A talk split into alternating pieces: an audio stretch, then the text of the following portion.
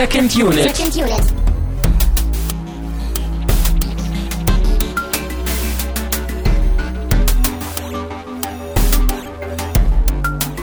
Herzlich willkommen zu einer neuen Ausgabe von Second Unit. Jetzt wieder äh, unsere beiden Stimmen und Köpfe zwischendurch im Einsatz und wir sind wieder bei den Prequels. Ja, herzlich willkommen auf dem Planeten Tamino. Der taucht nämlich äh, auf im, in Episode 2. Das heißt, du bist ein Klonplanet? Oder wie? Der ist einfach nur nach mir benannt, fast. Hm, aber du siehst nicht so aus wie diese Alienviecher. Also du hast nicht so einen langen Hals und bist auch nicht so blass. Ja, der Präsident von dem Planeten ist der Frontmann der Toten Hosen. Ah, jetzt habe ich verstanden. Das hat gedauert. Ratter, ratter. Das hat echt gedauert, ja. Ja, wir sind immer noch Christian Steiner und Tamino Mut. Äh, haben uns immer noch keine Jedi-Namen ausgedacht, aber ist auch albern, ne? One day I will be the most powerful Jedi ever. Hm. Ich glaube auch, dass du der Macht eher ins Ungleichgewicht verhelfen würdest. Du sitzt hier komplett in schwarz und hast ein Superman-Shirt an, ja? Oh, Der hat auch das Man of Steel-Shirt, also ich bin mir stimmt. da nicht sicher. Darker geht's, glaube ich, nicht mehr, oder? Als moderne Superheldenfilme, ja. Eben. Äh, ja, wir sind immer noch, wir sind mittendrin in den Prequels. Ihr habt hoffentlich schon die Episode, so Episode 1 gehört. Wolltest du Episode 1 sagen? Ja. Ja, Ah. das ist äh, schwierig, aber äh, das Unterfangen ist noch nicht beendet. Wir sind, wir sind äh, mittendrin und ich glaube, wir haben auch den schlechtesten jetzt erwischt. Ich glaube, das war ein ganz schlechter Jahrgang, den wir da gerade aus dem Regal gegriffen haben. Das war, mm, Ja, ich, ich habe ja immer schon betont, dass ich halt persönlich den dritten am wenigsten mag, wobei ich wahrscheinlich auch absolut alleine stehe auf der gesamten Welt. Weil selbst bei Leuten, die die Prequels nicht mögen, glaube ich, der dritte meistens immer noch so am besten wegkommt. ja, Aber jetzt, als ich gestern Abend wirklich den zweiten nochmal gesehen habe, ich habe auch echt gedacht so, also der ist schon frech. Das ist schon richtig Ja, das ist schon dreist. frech, ja. Also Das der, ist- der war echt, also auch im Gegensatz zu Episode 1 war der wirklich schwer für mich zu Ende zu kriegen, Ja. weil er so offensiv ist. Einfach jeder Dialog ist so furchtbar dumm, einfach in jedem Wort. Und ich meine, ich, ich würde glaube ich trotzdem schon noch sagen, dass so Episode 3 noch so die, die krassesten most offensive Momente hat für mich. Mhm. Aber wahrscheinlich muss man insgesamt schon sagen, dass Episode 2 am schlechtesten ist, vermutlich. Vor allen Dingen, finde ich, hat Episode 2 das, was wir in Episode 1 ja durchaus noch irgendwie wohlwollend aufgenommen haben, wie irgendwie äh, Modelle, die Raumschiffe, die Sounds, den Soundtrack und so, das nutzt sich jetzt echt stark ab. Und vor allen Dingen haben wir hier das Problem, dass so viel aus dem Computer kommt und einfach so viel mittlerweile alt aussieht dadurch und noch unechter als wahrscheinlich 2002. Und selbst das CGI sieht für mich stellenweise hier schlechter aus als in Episode 1. Nicht Ja. immer, aber Ja. bei manchen Charakteren, ne, da wo wir noch zu kommen, Ja. da dachte ich echt nur so, what the fuck? Lass uns mal in Ruhe unseren Durstlöscher hier anstoßen und äh, ne, wir sind ja bei Kindergetränken oder bei na, Kindergetränk ist es auch nicht, ne? So Schulhofgetränk würde ich eher sagen. Ja. Kann man ja auch schon als äh, junger Erwachsener trinken sowas. Was ist das jetzt? Äh, Cherry und Lemon. Ach, das ist gar nicht Kiba. Ich sehe das jetzt erst. Das ist Kirsche und Zitrone. Steht aber Körsbar drauf. Also Dänisch oder keine Ahnung, was das sein soll. Wie auch immer. Ich find's gut, dass äh, Also auf mal der wieder Rückseite so. ist es in Deutsch, wenn du es brauchst, ne? nee, aber ich finde halt gut, dass es irgendwie so 12% Frucht irgendwie das ist. Genau. Das, das ist so wie mit so einem Qualitätssiegel so draufgedrückt. Ja, jedenfalls haben wir uns heute für diesen Drink entschieden, weil der mit seiner äh, ja, pinkfarbenen Verpackung, glaube ich, gut zu dem Liebesthema des Films passt. Na, und Cherry ja auch. Oh, schmeckt aber nicht gut. Also passt er. Nicht so gut wie der letzte. Nicht Nee. so gut wie der letzte. Nee, nee, nee, nee. Also geht, also kann man, aber ist jetzt auch nicht. Also, Ja, ich mag sowas natürlich. Ist irre. Es wirklich ist Kirsche und Zitrone zu mischen, habe ich auch noch nicht gemacht. es geht, aber es, es schmeckt für mich halt auch nicht nach Kirsche. Das ist halt so, es bleibt halt Zuckerwasser. Ja, ja, aber gutes Zuckerwasser. Ist, ich habe äh, nichts gegen Zuckerwasser. da bin ich wie Benjamin Blümchen, also Ja. Zucker geht immer. Ja, Benjamin, dann fass mal den Plot dieses Machwerkes zusammen. Töre! Ja, ja. kriegst das hin? Mehr muss ich dazu, glaube ich, nicht sagen, ne? Oh Gott, ey. Ja, wir setzen an. Ich glaube, so ungefähr zehn Jahre nach, vielleicht nicht ganz ungefähr, ich weiß nicht, zehn Jahre nach Episode 1. Ja. Vermute ich. Ja, vermute ich auch. Ähm, ja, Natalie Portman ist nicht älter geworden, aber Anakin schon. Natalie Portman und Anakin. Ah, ja, ich, ich, es geht schon wieder los hier. Ja, jedenfalls, äh, Jahre sind vergangen. Anakin Skywalker befindet sich mitten in der Jedi-Ausbildung als Obi-Wans Padawan. Mhm. hat aber mit Arroganz und Selbstüberschätzung zu kämpfen. Und mit einem schlechten Drehbuch. Das Oh, haben ja. wir alle, aber besonders er. Genau. Aber er wird äh, zu einer Mission abgestellt, äh, um Padme, die ehemalige Queen Amidala, zu beschützen, weil anscheinend eine Serie von Anschlägen auf sie verübt wird. Mhm. Und ähm, zu ihrem Schutz wird sie dann nach Naboo zurückgeschickt, weil es da anscheinend sicherer ist. So, Ja, da rennen sie ja überall draußen rum und Wahrscheinlich erwartet die da keiner oder so, keine Ahnung. Jedenfalls ist Anakin da noch so als ihr Bodyguard dabei und äh, dabei entwickeln die natürlich eine gewisse Liebelei, als Anakin ihr erzählt, dass er halt auf ähm, Ah. faschistische Diktator, Diktatorensysteme steht und so oder auf irgendwelchen hässlichen CGI-Dinosauriern rumreitet. und das Sand nicht so seins ist. Ja. Ah, ist das schön. Ja, wer könnte sich da nicht in ihn verlieben? Ja. Also auch ich habe da irgendwie so das eine oder andere Herzchen abgesandt. Das stimmt, ja. Ähm, tja. Äh, ja, wie geht's weiter? Genau, gleichzeitig ist äh, Obi-Wan damit beauftragt, so das Geheimnis eines fehlenden Planeten erstmal zu entschlüsseln. Also in den Archiven der Jedi oder so ist so ein Planet verschwunden und deswegen macht er sich da irgendwie auf dieses auf die Suche nach diesem Planeten und kommt dann da an und ist, ist someone deleted it from the archive. from the archive memory. Ja. Es ist, ich, ist wirklich, ich habe den Film gestern gesehen. Ich muss echt schon wieder überlegen, was eigentlich genau der, der Plot ist. Es ist eigentlich sehr wenig, auch was passiert. Ja, ja, jedenfalls macht sich dann Obi-Wan auf die Suche nach diesem Planeten, findet den dann auch und äh, bringt dann ans Licht, dass anscheinend schon seit Jahren, ja ungefähr seit zehn Jahren, glaube ich, ne, also ungefähr seit der Zeit von Episode 1 da, dass da eine Klonarmee der Republik insgeheim beauftragt wurde von einem gewissen Jedi-Meister. So, obwohl die Republik eigentlich immer gesagt hat, nein, wir, wir können keine Armee aufstellen, wir sind äh, Symbol des Friedens. und- Aber die Handelsföderation, die kriegt das natürlich hin. Genau, die, Die darf eine Armee bauen.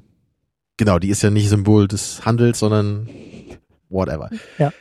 Äh, Ja, und äh, ach so, äh, im, im Opening wurde doch gesagt, dass es eine Separatistenbewegung gibt. Das ist gar nicht so unwichtig, ja. Nämlich, dass sich tausende Planetensysteme von der Republik lossagen wollen in der Separatistenbewegung unter der Führung des mysteriösen Count Dooku. Wissen wir eigentlich warum? Ich glaube, das ist nicht so wichtig. Nee, natürlich nicht. Die sind wahrscheinlich nicht zufrieden. Ist doch immer so. Oder was auch immer. Hm. Ich glaube echt nicht mal, dass das gesagt wird, oder? Ich, ich glaube nicht, dass das im Title Call steht, woran das liegt, dass die sich lossagen wollen. Weil sie mit Palpatine nicht Hm. so zufrieden sind als neuer Diktat, äh, Kanzler, äh, ich weiß nicht. Dick Kanzler. Der Kanzler. Äh, ja, genau. Äh, Count Dooku ist der Anführer jedenfalls dieser Separatistenbewegung. ja, und wie geht's weiter? Ähm, dann, dann sind halt plötzlich alle auf so, auf so einem komischen Planeten mit Insekten. Da wird, nee, Moment. Kommt da noch irgendwas dazwischen? Obi-Wan wird da ja angegriffen. Ja, von, von Django Fett, dem Vater von Boba Fett erstmal bei den Klonen. Ich weiß nicht, warum wurde er nicht angegriffen? Weil er, er sollte doch, glaube ich, also wir müssen das nochmal sortieren hier. Also Obi-Wan ist auf dem Planeten mit diesen Klonleuten. Die klonen Genau. die Armee Ja. und da ist dieser Django Fett, der Vater von Boba Fett, der als äh, Modell für diese Klone dient. Richtig. Dann kriegt Obi-Wan den Auftrag von Samuel L. Jackson, von Mace Windu, äh, glaube ich, Django irgendwie zur Befragung oder so mitzunehmen, glaube ich. Ne? Und dann greift er ihn irgendwie an dabei oder so. Dann flüchtet Django Fett von dem Planeten. Obi-Wan verfolgt ihn. Und dann landen die auf diesem Insektenplaneten, genau. Ja. Und da, und dann em- empfängt, oder dann empfangen, das ist einen halben Tag her, und dann empfangen Anakin und Padme so ein Sicherheits, nee, so eine, so eine Übertragung, genau. genau, dass Obi-Wan in Gefahr ist und deswegen fliegen sie auch zu diesem Planeten. So Richtig. war das, genau. Richtig. Und dann werden alle dort aber Gefangen. äh, gefangen genommen, genau, und sollen in, in äh, Gladiatormanie in dieser Arena hingerichtet werden.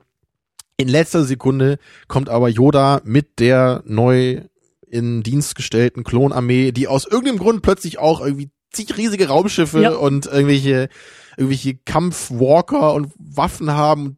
Wo das hergestellt wurde, weiß ich nicht, ob das irgendwo im Keller auf dem äh, Tamino-Planeten war. Ich weiß es nicht. Naja, jedenfalls sagt Yoda dann am Ende, begun the Clone Wars has.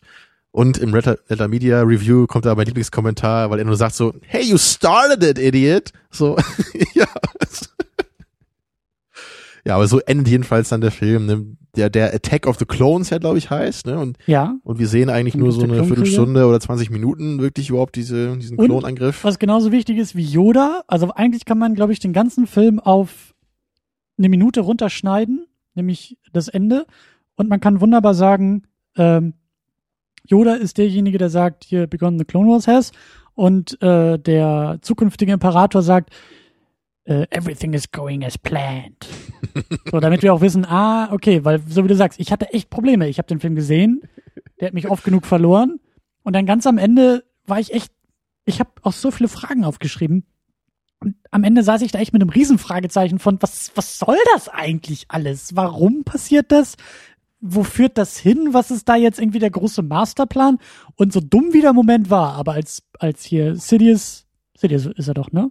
Palpatine? Ja, Sidious, ich blick da nicht. Aber als er gesagt hat, ja, genauso wollen wir das haben, dachte ich, okay, immerhin weiß ich das, aber ich weiß nicht, was da passiert ist. Und ich weiß auch nicht, warum jetzt Klonen gegen Druiden und wer jetzt, was auch immer da passiert ist, auf es war geplant. Seite und genau. So, okay. Hm. Aber wir müssen da, wir müssen da, glaube ich, noch tiefer rein. Tja, wir, wir haben ja auch nicht so viel äh, Zugang am Cast, aber Nee, ich wollte die erwähnen, die dazugekommen genau, ein sind. bisschen was haben wir. Ich wollte vor allen Dingen nochmal George Lucas natürlich erwähnen, klar. Aber was mich auch ein bisschen überrascht hat, er hatte Hilfe angeblich beim Drehbuch. Jonathan Hales hat mitgeschrieben, nur am Drehbuch. Und das ist wohl einer irgendwie aus seiner Riege, der irgendwie auch diese Young Indiana Jones wohl irgendwie mitgeschrieben hat und so. Was ist das? Das Filme? Nee, oder? Äh, nee, das ist so eine TV-Serie Anfang der 90er gewesen. Okay, das sagt mir gar nichts. Das ist irgendwie, glaube ich, so, so ein bisschen Bildungsfernsehen mäßig. Das haben sie halt so ein bisschen, äh, also wirklich so historisch aufgebaut und das, da geht's wohl irgendwie da echt darum, dass ähm, Geschichte sozusagen verarbeitet wird, irgendwie in diesen Episoden und dass Kinder auch ein bisschen was dabei lernen können und sowas alles. Aber ah, okay. Was ich sagen wollte ist, diese Deswegen kenne ich das nicht. ich wollte gerade sagen, dieser, dieser Herr ist jetzt auch nicht irgendwie weiter aufgefallen bei irgendwelchen Drehbüchern oder sonst was. Ich weiß auch nicht, was er gemacht hat, ob er einfach nur irgendwie die Handschriften von George Lucas abgetippt hat und deswegen irgendwie Credits bekommen hat oder ob er irgendwie die Textformatierung äh, eingestellt hat oder ob er George Lucas den Laptop getragen Oder hat ob er nur die Schriftart auf Comic Sans geändert hat. oder von Comic Sans auf was Vernünftiges. ich weiß. Ich weiß es auch nicht, aber er steht halt in der IMDb und auch in den Credits. Meine Lieblingsschrift, ähm, in der ich auch glaube, in der das Drehbuch verfasst ist, war immer Wingdings. Kennst du die? da konntest du Sind diese früher, ich weiß nicht, was es oder? überhaupt noch gibt, genau. Das sind halt so ganz komische Symbole, die halt keinerlei Sinn haben einfach. Ich glaube, ich glaube, dass zumindest die, äh, die Dialoge so geschrieben wurden. So Genau, als ja. Placeholder, So klingt so, das dann machen wir uns doch ja mich, ja. Gedanken.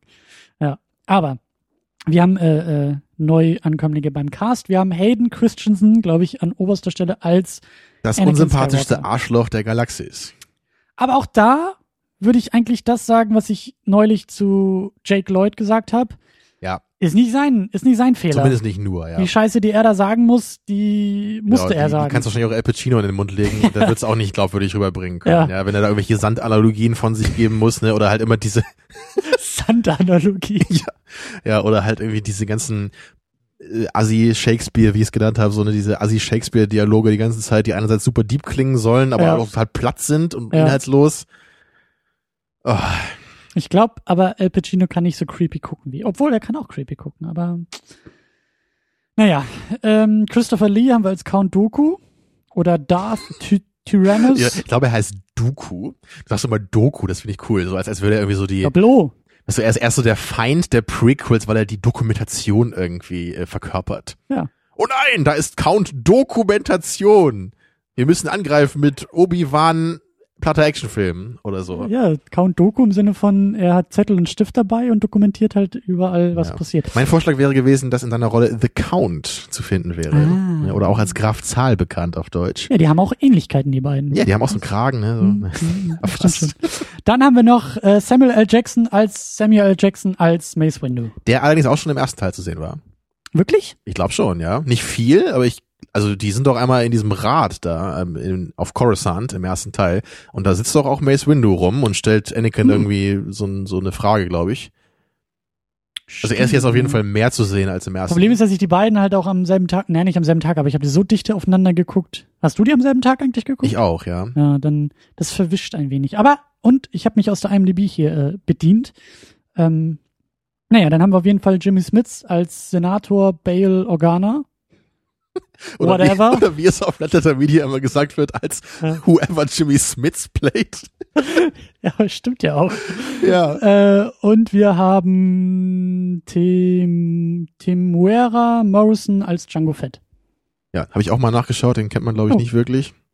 Hm, dann habe ich ja nichts verpasst. Aber Oh, oh. ja, ich dachte, da kommt jetzt irgendwelche tollen Erkenntnisse, aber Nee, ich äh, kam mir so bekannt vor, aber es ist glaube ich nur diese Rolle gewesen. das Kostüm. Django Fett, die Rüstung. genau, als er das Kostüm anhatte, kam er mir so bekannt vor. Deswegen habe ich mal in seinen IMDb-Eintrag geguckt. Ja, der Typ im Bo Boba Fett Kostüm. Also was ich allerdings irgendwie gelesen habe, scheint allerdings bei dem bei dem jungen Boba Fett, der hier auch mitspielt, dass der vielleicht irgendwie rumored oder so ist, bei so einem äh, Spin-off oder so jetzt äh, die Rolle von dem Boba Fett zu spielen oder so.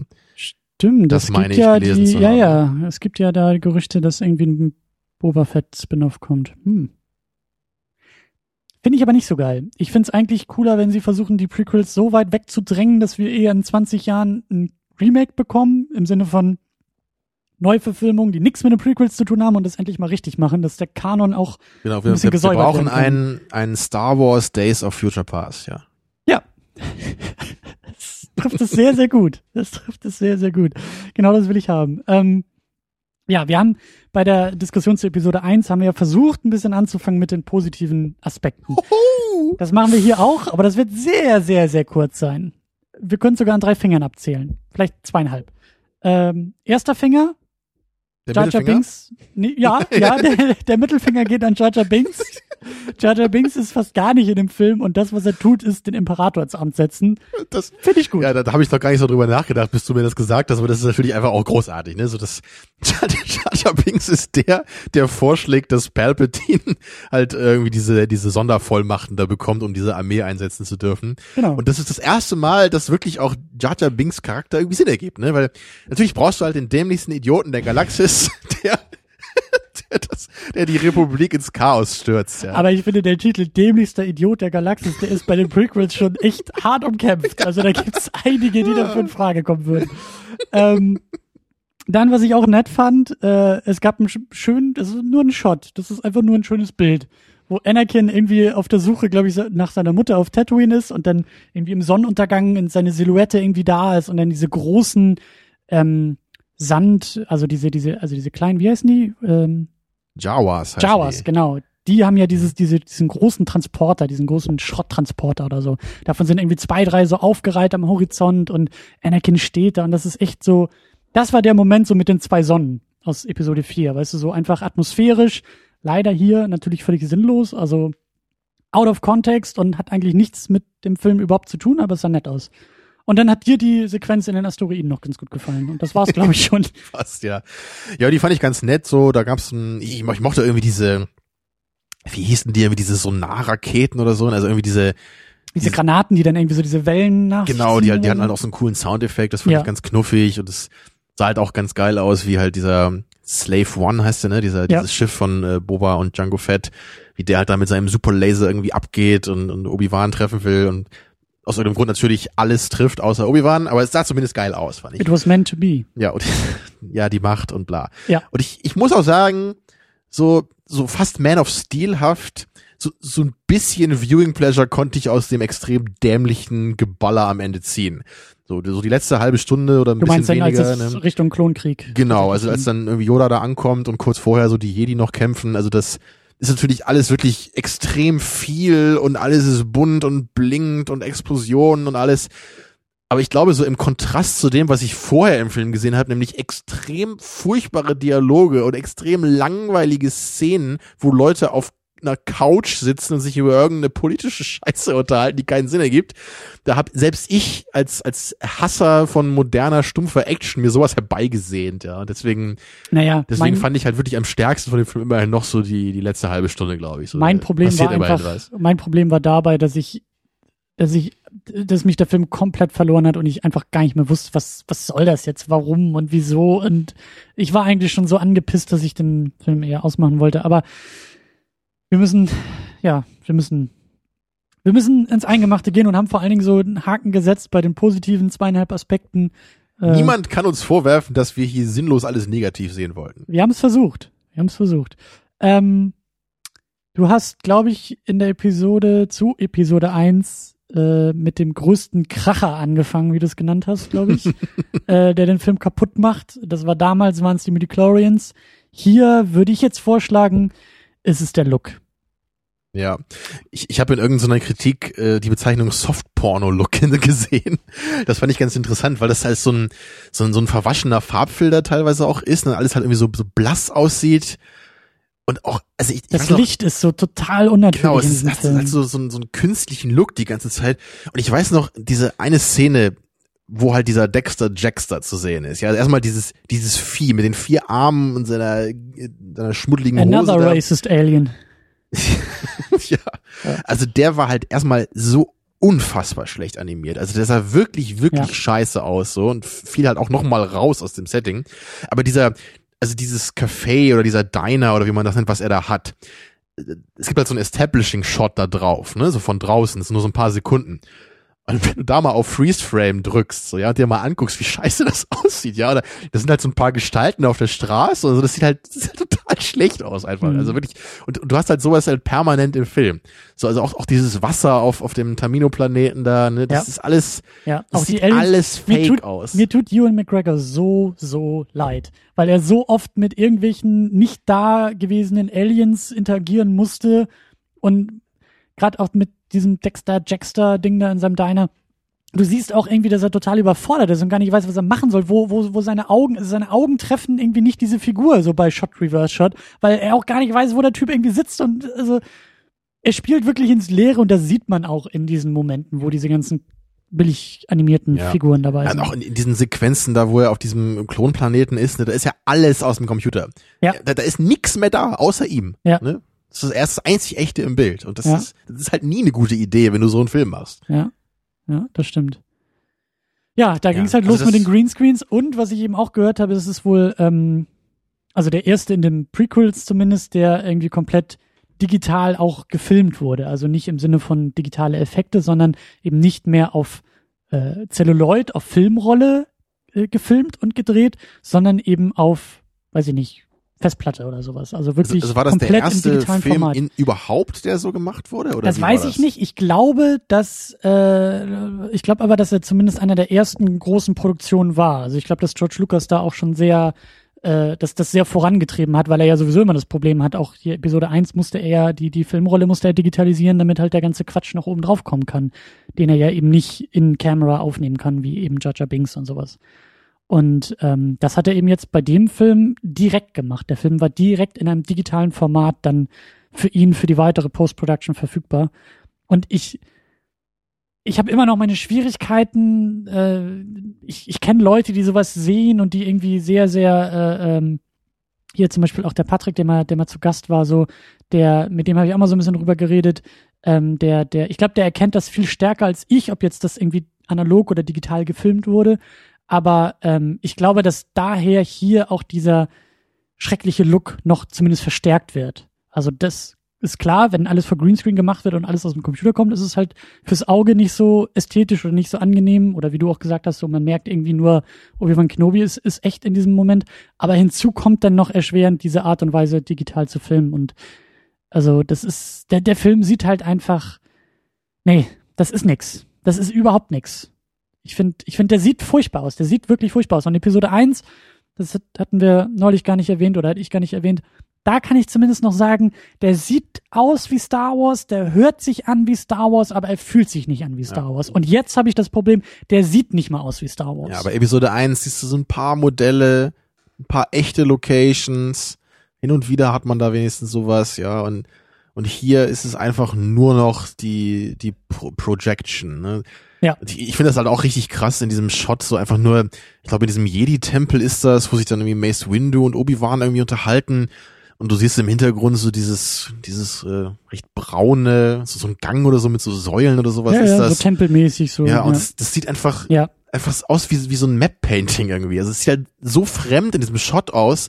Also man hat nie ansatzweise das Gefühl, dass die wirklich da sind. Ja. Das sieht einfach aus, als wäre da ein Bild an der Wand, wo das drauf ist, so. Ja. das ist Ja. furchtbar. Und das ist, äh, das zieht sich auch durch den, durch den kompletten Film, dass du so selten ein Gefühl für, für Orte hast.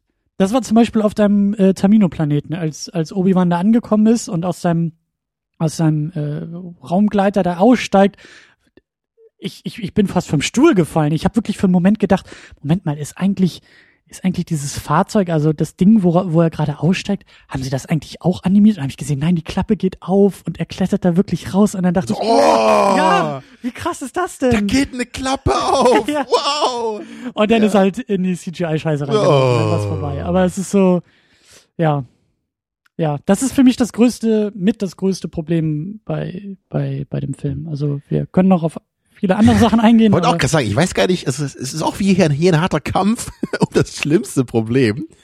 Aber vielleicht, vielleicht fangen wir noch mal kurz vorne an beim Film. Weil da gab es noch eine Sache, die du auch noch erwähnen wolltest vom letzten Film, die wir da nicht äh, gemacht haben. Weil es gibt hier halt äh, so eine, als eine Fülle von extrem dämlichen Lines, die in diesem Film gesagt wird, geht's halt recht früh los, dass dann irgendwie ähm, Senatorin Amidala, ist es ja jetzt nicht mehr Königin, kommt auf Coruscant an I'm a senator. Richtig. Das ist ja auch schon so ein geflügeltes Wort geworden, ne? Ja, sie, sie kommt da an und dann sagt halt erstmal der eine äh, Typ so, oh, there, I guess there was no danger at all. Wo man erstmal schon denkt, ah, what might happen next? Boom! Aber dann wird es noch dümmer, weil dann siehst du, okay, nicht die Senatorin ist gestorben, sondern sie hatte halt so ein, so ein Double Mhm. Und dann kommt halt Amidala zu dem Double und das, das Double sagt halt nur so, I failed you, Senator. Ich so, was? Wie? Ich meine, wenn man eins sagen kann, dann könnte man halt nur sagen, sie hat ihren Job wirklich enorm gut erfüllt, ja, weil sie ist halt verreckt und hat damit die äh, Senatoren geschützt.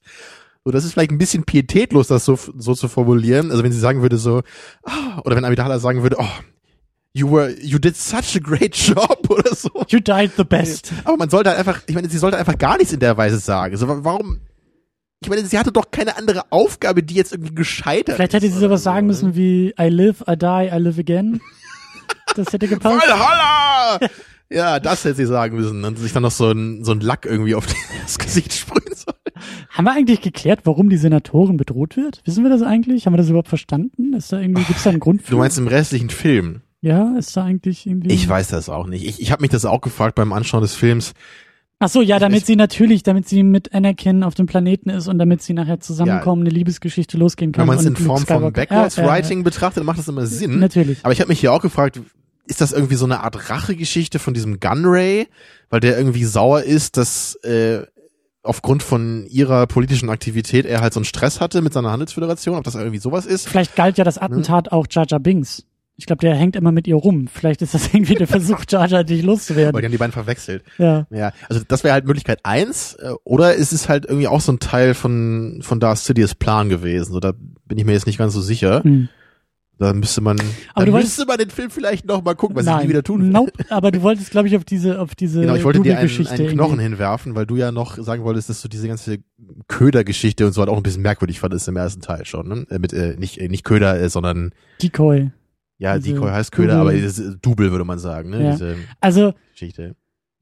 ja, das ist eigentlich eher das Problem im ersten Teil, ähm, dass ich da einfach, also das, das hat ja so ewig lange gedauert, bis sie sich da ja als, bis Padme sich als Königin zu erkennen gibt und sie ist ja eigentlich da nur Dienerin, getarnt als Dienerin und ist auch mit denen dann da irgendwie in, in weiß ich nicht, war das Mos Eisley oder wo sie unterwegs waren.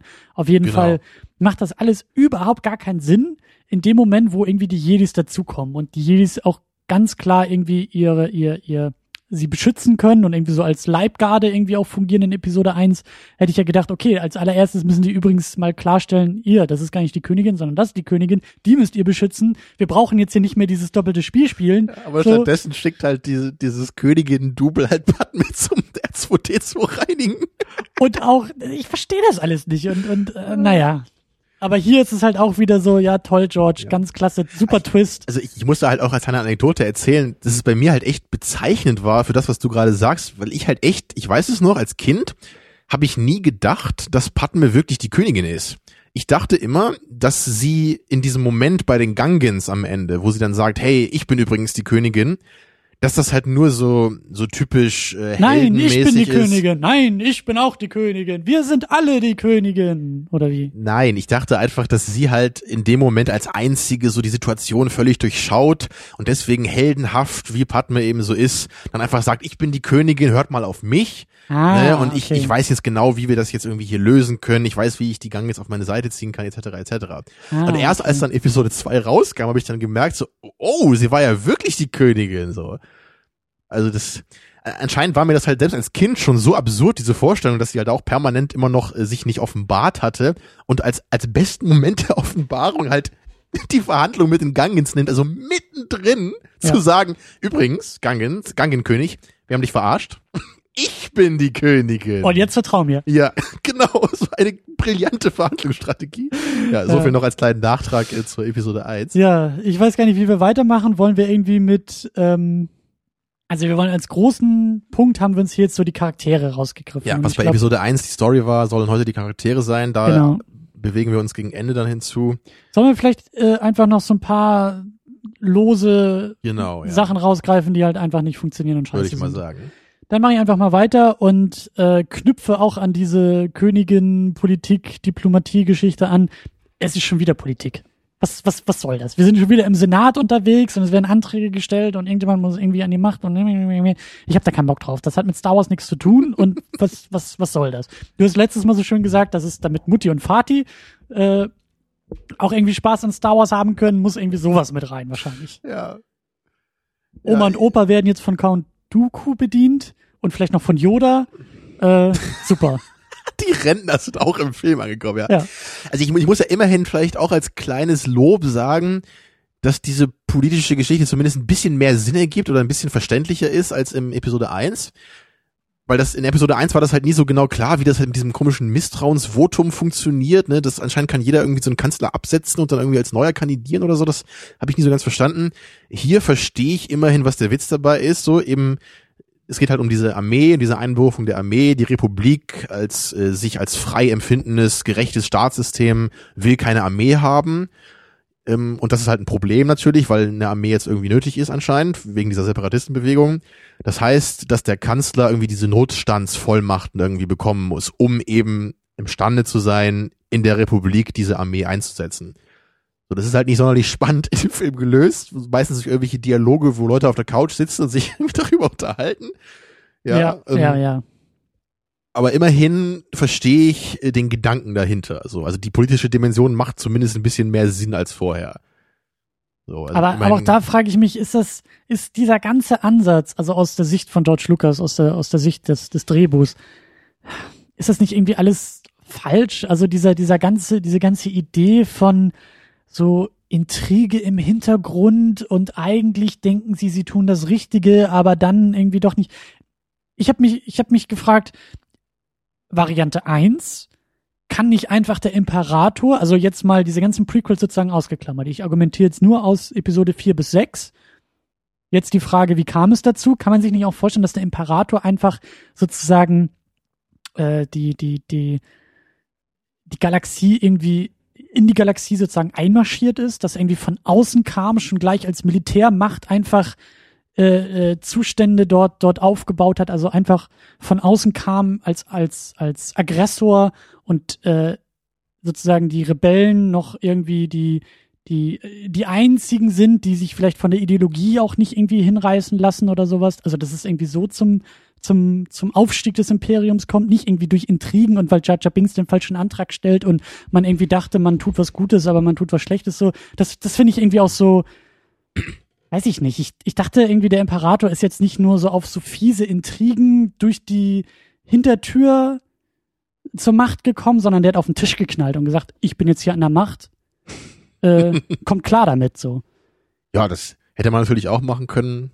Ich glaube, das ist so der einzige Punkt bei der ganzen Prequel-Diskussion, wo wir vielleicht tendenziell anderer Meinung sind.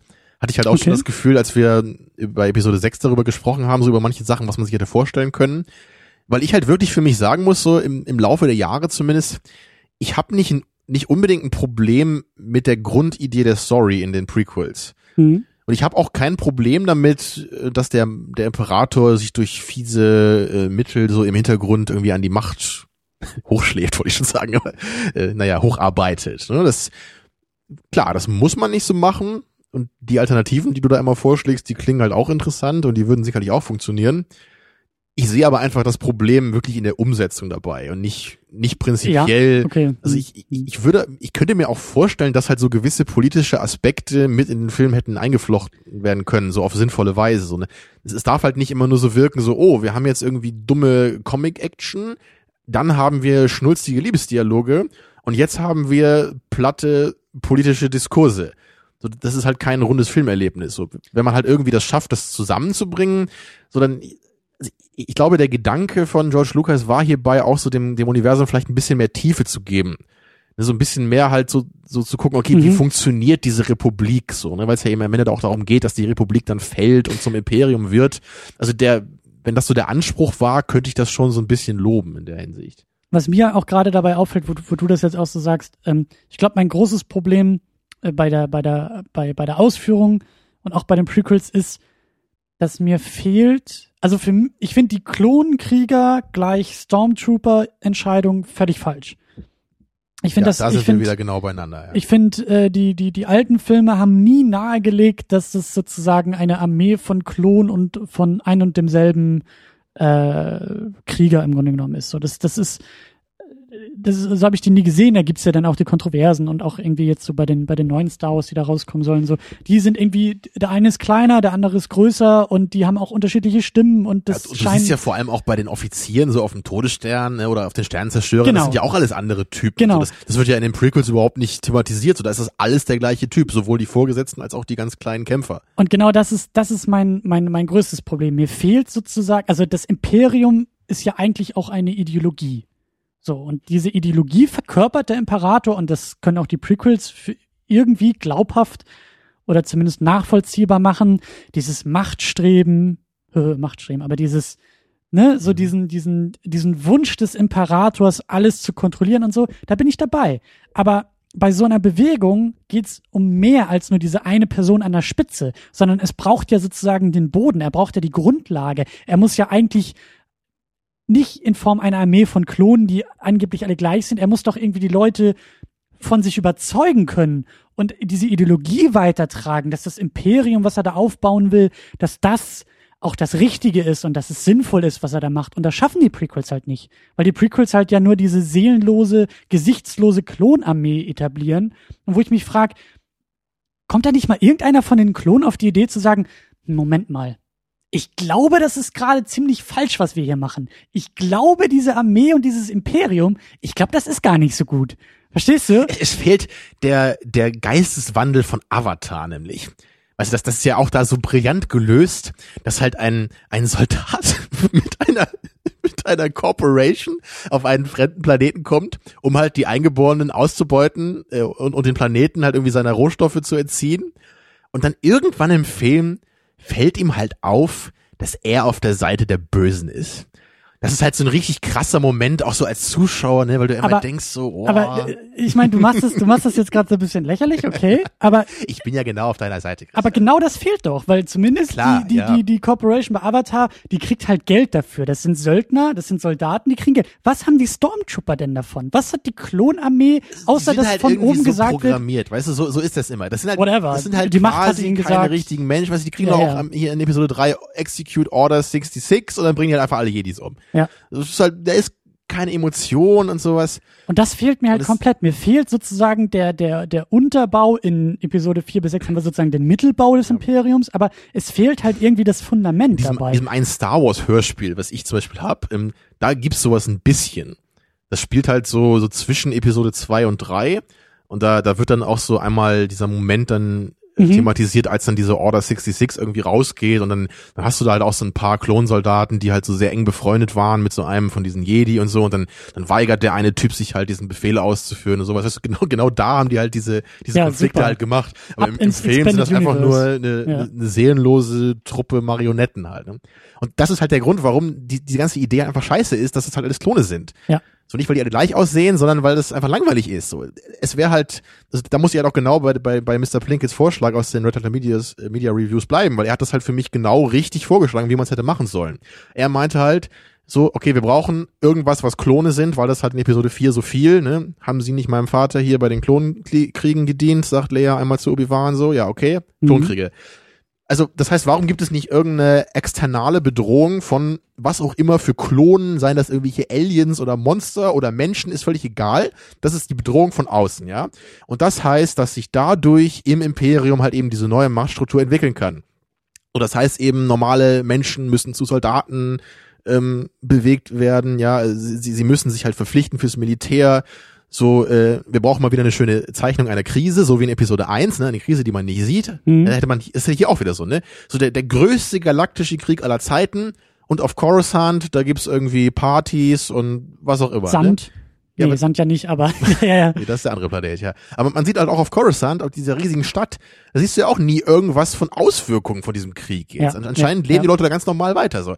Und wie hätte man, wie geil hätte man das machen können, dass da jetzt plötzlich auch so alles wird militarisiert, so die genau. einzelnen Leute werden als Stormtrooper berufen, es werden genau. riesige Armeen aus dem Nichts gestampft und und du, du siehst vielleicht langsam im Film, wie sich das Stadtbild auch verändert, weil alles nur noch zur Militärproduktion da ist. Ja, Was für ein unglaubliches Potenzial so da drin gesteckt hätte, ja, inhaltlich und audiovisuell. Ja. Und was wird gemacht? Wir haben halt die ollen Klone, die dem Zuschauer scheißegal sind, ja, und das ist doch einfach, einfach traurig, ja. Das ist, kann ja gar nicht mehr wütend sein. Das ist, ich kann das gar nicht mehr mit meiner Emotion irgendwie verarbeiten. Ich hatte, wenn wir schon dabei sind, hier irgendwie die, die Filme uns besser zu, zu reden oder, oder, oder äh, uns zu überlegen, wie sie, wie sie besser sein könnten.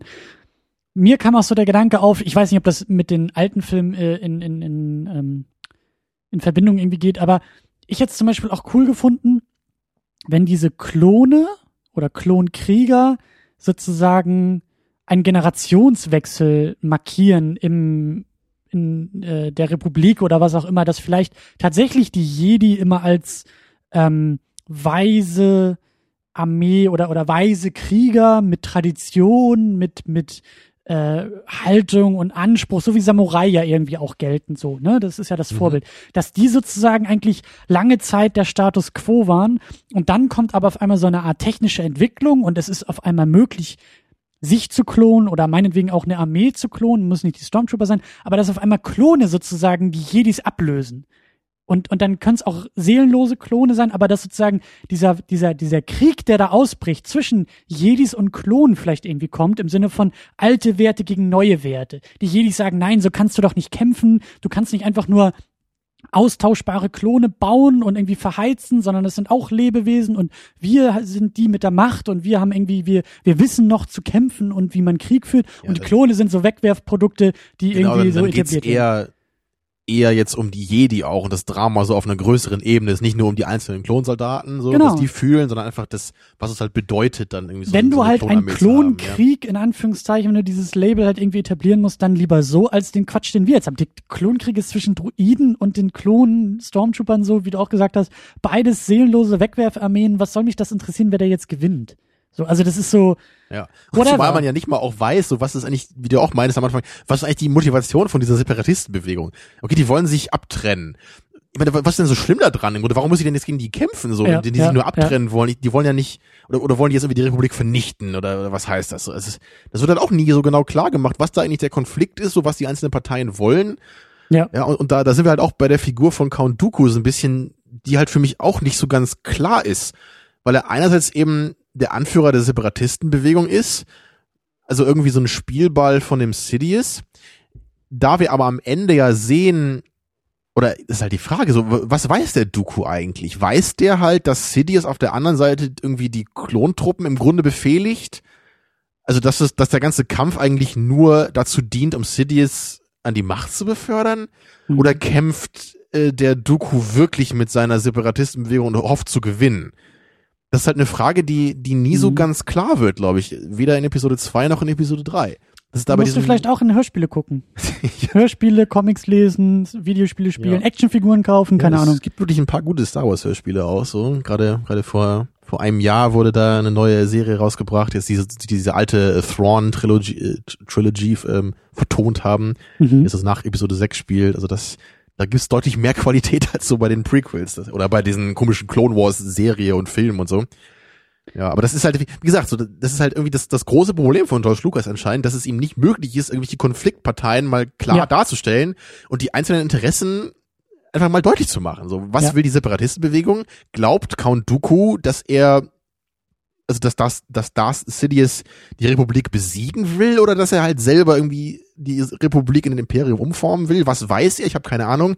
Und General Grievous in Episode 3 ist genau das gleiche. So, was weiß der? Was will der? Warum ist der wichtig? Und das ist alles nicht klar. Willkommen in meiner Welt. Dieses, was soll das? Wer ist das? Warum? Wieso? Weshalb? Das hat sich bei mir komplett durch Episode 2 gezogen. Ich glaube, bei dir war das bei Episode 1 schlimmer. Ja. Und bei mir ist es jetzt hier irgendwie auch. Also ich habe hier eine Liste mit Fragen, die können wir alle gar nicht durchgehen. Aber ähm, äh, ich, ich würde nämlich so langsam versuchen, weil wir auch ein bisschen über Charaktere und über Strukturen, dass wir vielleicht langsam Richtung Jedi-Orden irgendwie auch gehen, weil wir den irgendwie auch komplett nicht verstehen in diesem Film, was, was das irgendwie alles soll und Ja. wer die sind und wieso, weshalb, warum im Grunde genommen. In den alten Filmen galt das halt als so eine total erstrebenswerte Sache, fand ich immer. So, wenn man dann hört, so, Luke will ein Jedi werden, dann Mhm. denke ich immer, oh, was für eine wundervolle Sache, das würde ich doch auch gerne werden eigentlich. Ja, er wird von Meister Yoda trainiert und er kann irgendwie die, er ist im Einklang mit der Macht und er kann in sich selbst ganz neue, wunderbare Fähigkeiten entdecken, irgendwie sowas. Aber wenn du jetzt hier so in Episode 2 dir überlegst, so, was ist eigentlich der Jedi-Orden? Also anscheinend kommst du da halt hin, wenn du ganz jung bist, so, äh, wird ja auch in Episode 1 gesagt, Anakin ist irgendwie schon zu alt gewesen eigentlich, obwohl er nur sechs oder sieben ist. Ja. Also anscheinend kommst du da halt wirklich so im, im Vorschulalter dahin und dann kriegst du dein Lichtschwert in die Hand gedrückt. Helm aufgesetzt? Genau, deinen komischen äh, blinden Helm aufgesetzt und dann musst du halt irgendwie lernen, damit zu kämpfen. This weapon is your life. Ja, das ist anscheinend auch eine sehr schöne Message, die man dann bekommt. Also anscheinend sind das halt nur so wie Spartaner eigentlich, oder? Also du wirst, du, wirst halt auf Entsagung trainiert. Liebe ist Mhm. verboten, Emotionen sind verboten, this weapon is your life. Und gleichzeitig heißt es, we are keepers of the peace, not soldiers. Das ist halt irgend so ein komischer Kult eigentlich, ne? Das ist, erinnert so ein bisschen an so eine, an so ein Mönchsleben, so von der Einstellung. Aber dann andererseits wird Obi-Wan immer wieder so als der sarkastische Typ dargestellt, der auch gerne mal einen Witz macht und dann dann auch mit Anakin zusammen haben die auch immer so ein bisschen ihre Dynamik teilweise so oh, I hate it when he does that, aber was auch so eine furchtbare Line ist, als er da aus dem Auto springt, ne? Und, ja, jedenfalls weiß ich halt gar nicht so richtig, was ich von diesem Jedi-Orden überhaupt halten soll. So da der halt für mich als total irgendwie weltfremd und kalt und, und unnahbar so dargestellt wird, habe ich halt auch Probleme, da jetzt irgendwie voll auf deren Seite zu sein. Ich frage mich auch gerade, ob das, ob, ob, das ist sowieso die Frage, ob George Lucas eigentlich sein eigenes Werk verstanden hat. Aber ähm, wir kennen ja Jedis aus den alten Filmen eigentlich nur durch, also direkt durch Obi-Wan und Yoda. Das sind zwei Mhm. sehr alte, wirklich alte und vielleicht auch dadurch weise Jedi-Ritter. Dann kriegen wir Luke Skywalker dazu und durchleben ja mit ihm so ein bisschen auch dieses Training und auch so diesen, wie du sagst, später ist es ein Kult, aber so diesen, diesen Werdegang irgendwie auch. Und er wird ja eigentlich, er wird ja auf so ein bisschen äh, auch auf, auf Mindfulness irgendwie trainiert und auf Offenheit irgendwie, auf, auf Spiritualität irgendwie ja auch. Äh, Gefühle, Stimmung, und das ist ja auch die große Lehre von Yoda. Es geht ja nicht darum, ob du groß oder stark oder klein oder schnell bist. So die Macht ist halt, die Macht ist halt nicht physisch, sondern sie ist halt irgendwie ähm, was ganz anderes so. Und ich frage mich halt gerade, ob das ähm, mein Punkt ist folgender. Dieses asketische, dieses weise, dieses äh, äh, Peacekeeping anstatt Soldier, das kommt doch von Obi-Wan und Yoda. Und beide sind doch einfach nur alte Menschen und Wesen. Kann man sich nicht auch junge Jedis vorstellen, die ähm, durchaus so wie Anakin sind. Jetzt nicht die Arschlochqualitäten, sondern das Aufbrausende immer noch. Das, das, also kannst du nicht, kann, kann man sich nicht auch einen Jedi vorstellen, der weise und, und mindful ist, aber Spaß hat bei der Arbeit oder auch irgendwie sich verlieben kann oder auch irgendwie Spaß hat bei der Arbeit, finde ich. oder schön. auch ein bisschen ironisch sein. Verstehst du? Also ich habe den Eindruck, dass die Qualitäten oder dass die Eigenschaften von einfach alten und weisen Personen, weil Yoda und Obi-Wan eben alt waren in den alten Filmen, auf einmal komplett auf diesen Orden übertragen wurde und jetzt gesagt wird, so müssen jetzt alle sein. Und Mace Windu Samuel L. Jackson, bestes Beispiel, wo, wo Plinkett ja auch so schön gesagt hat, äh, in seinem, in seinem äh, äh, äh, Video-Review-Essay, wo, er- wo er doch gesagt hat, Samuel L. Jackson ist doch am besten, wenn er laut schreit, wenn er aufbrausend ist, ja.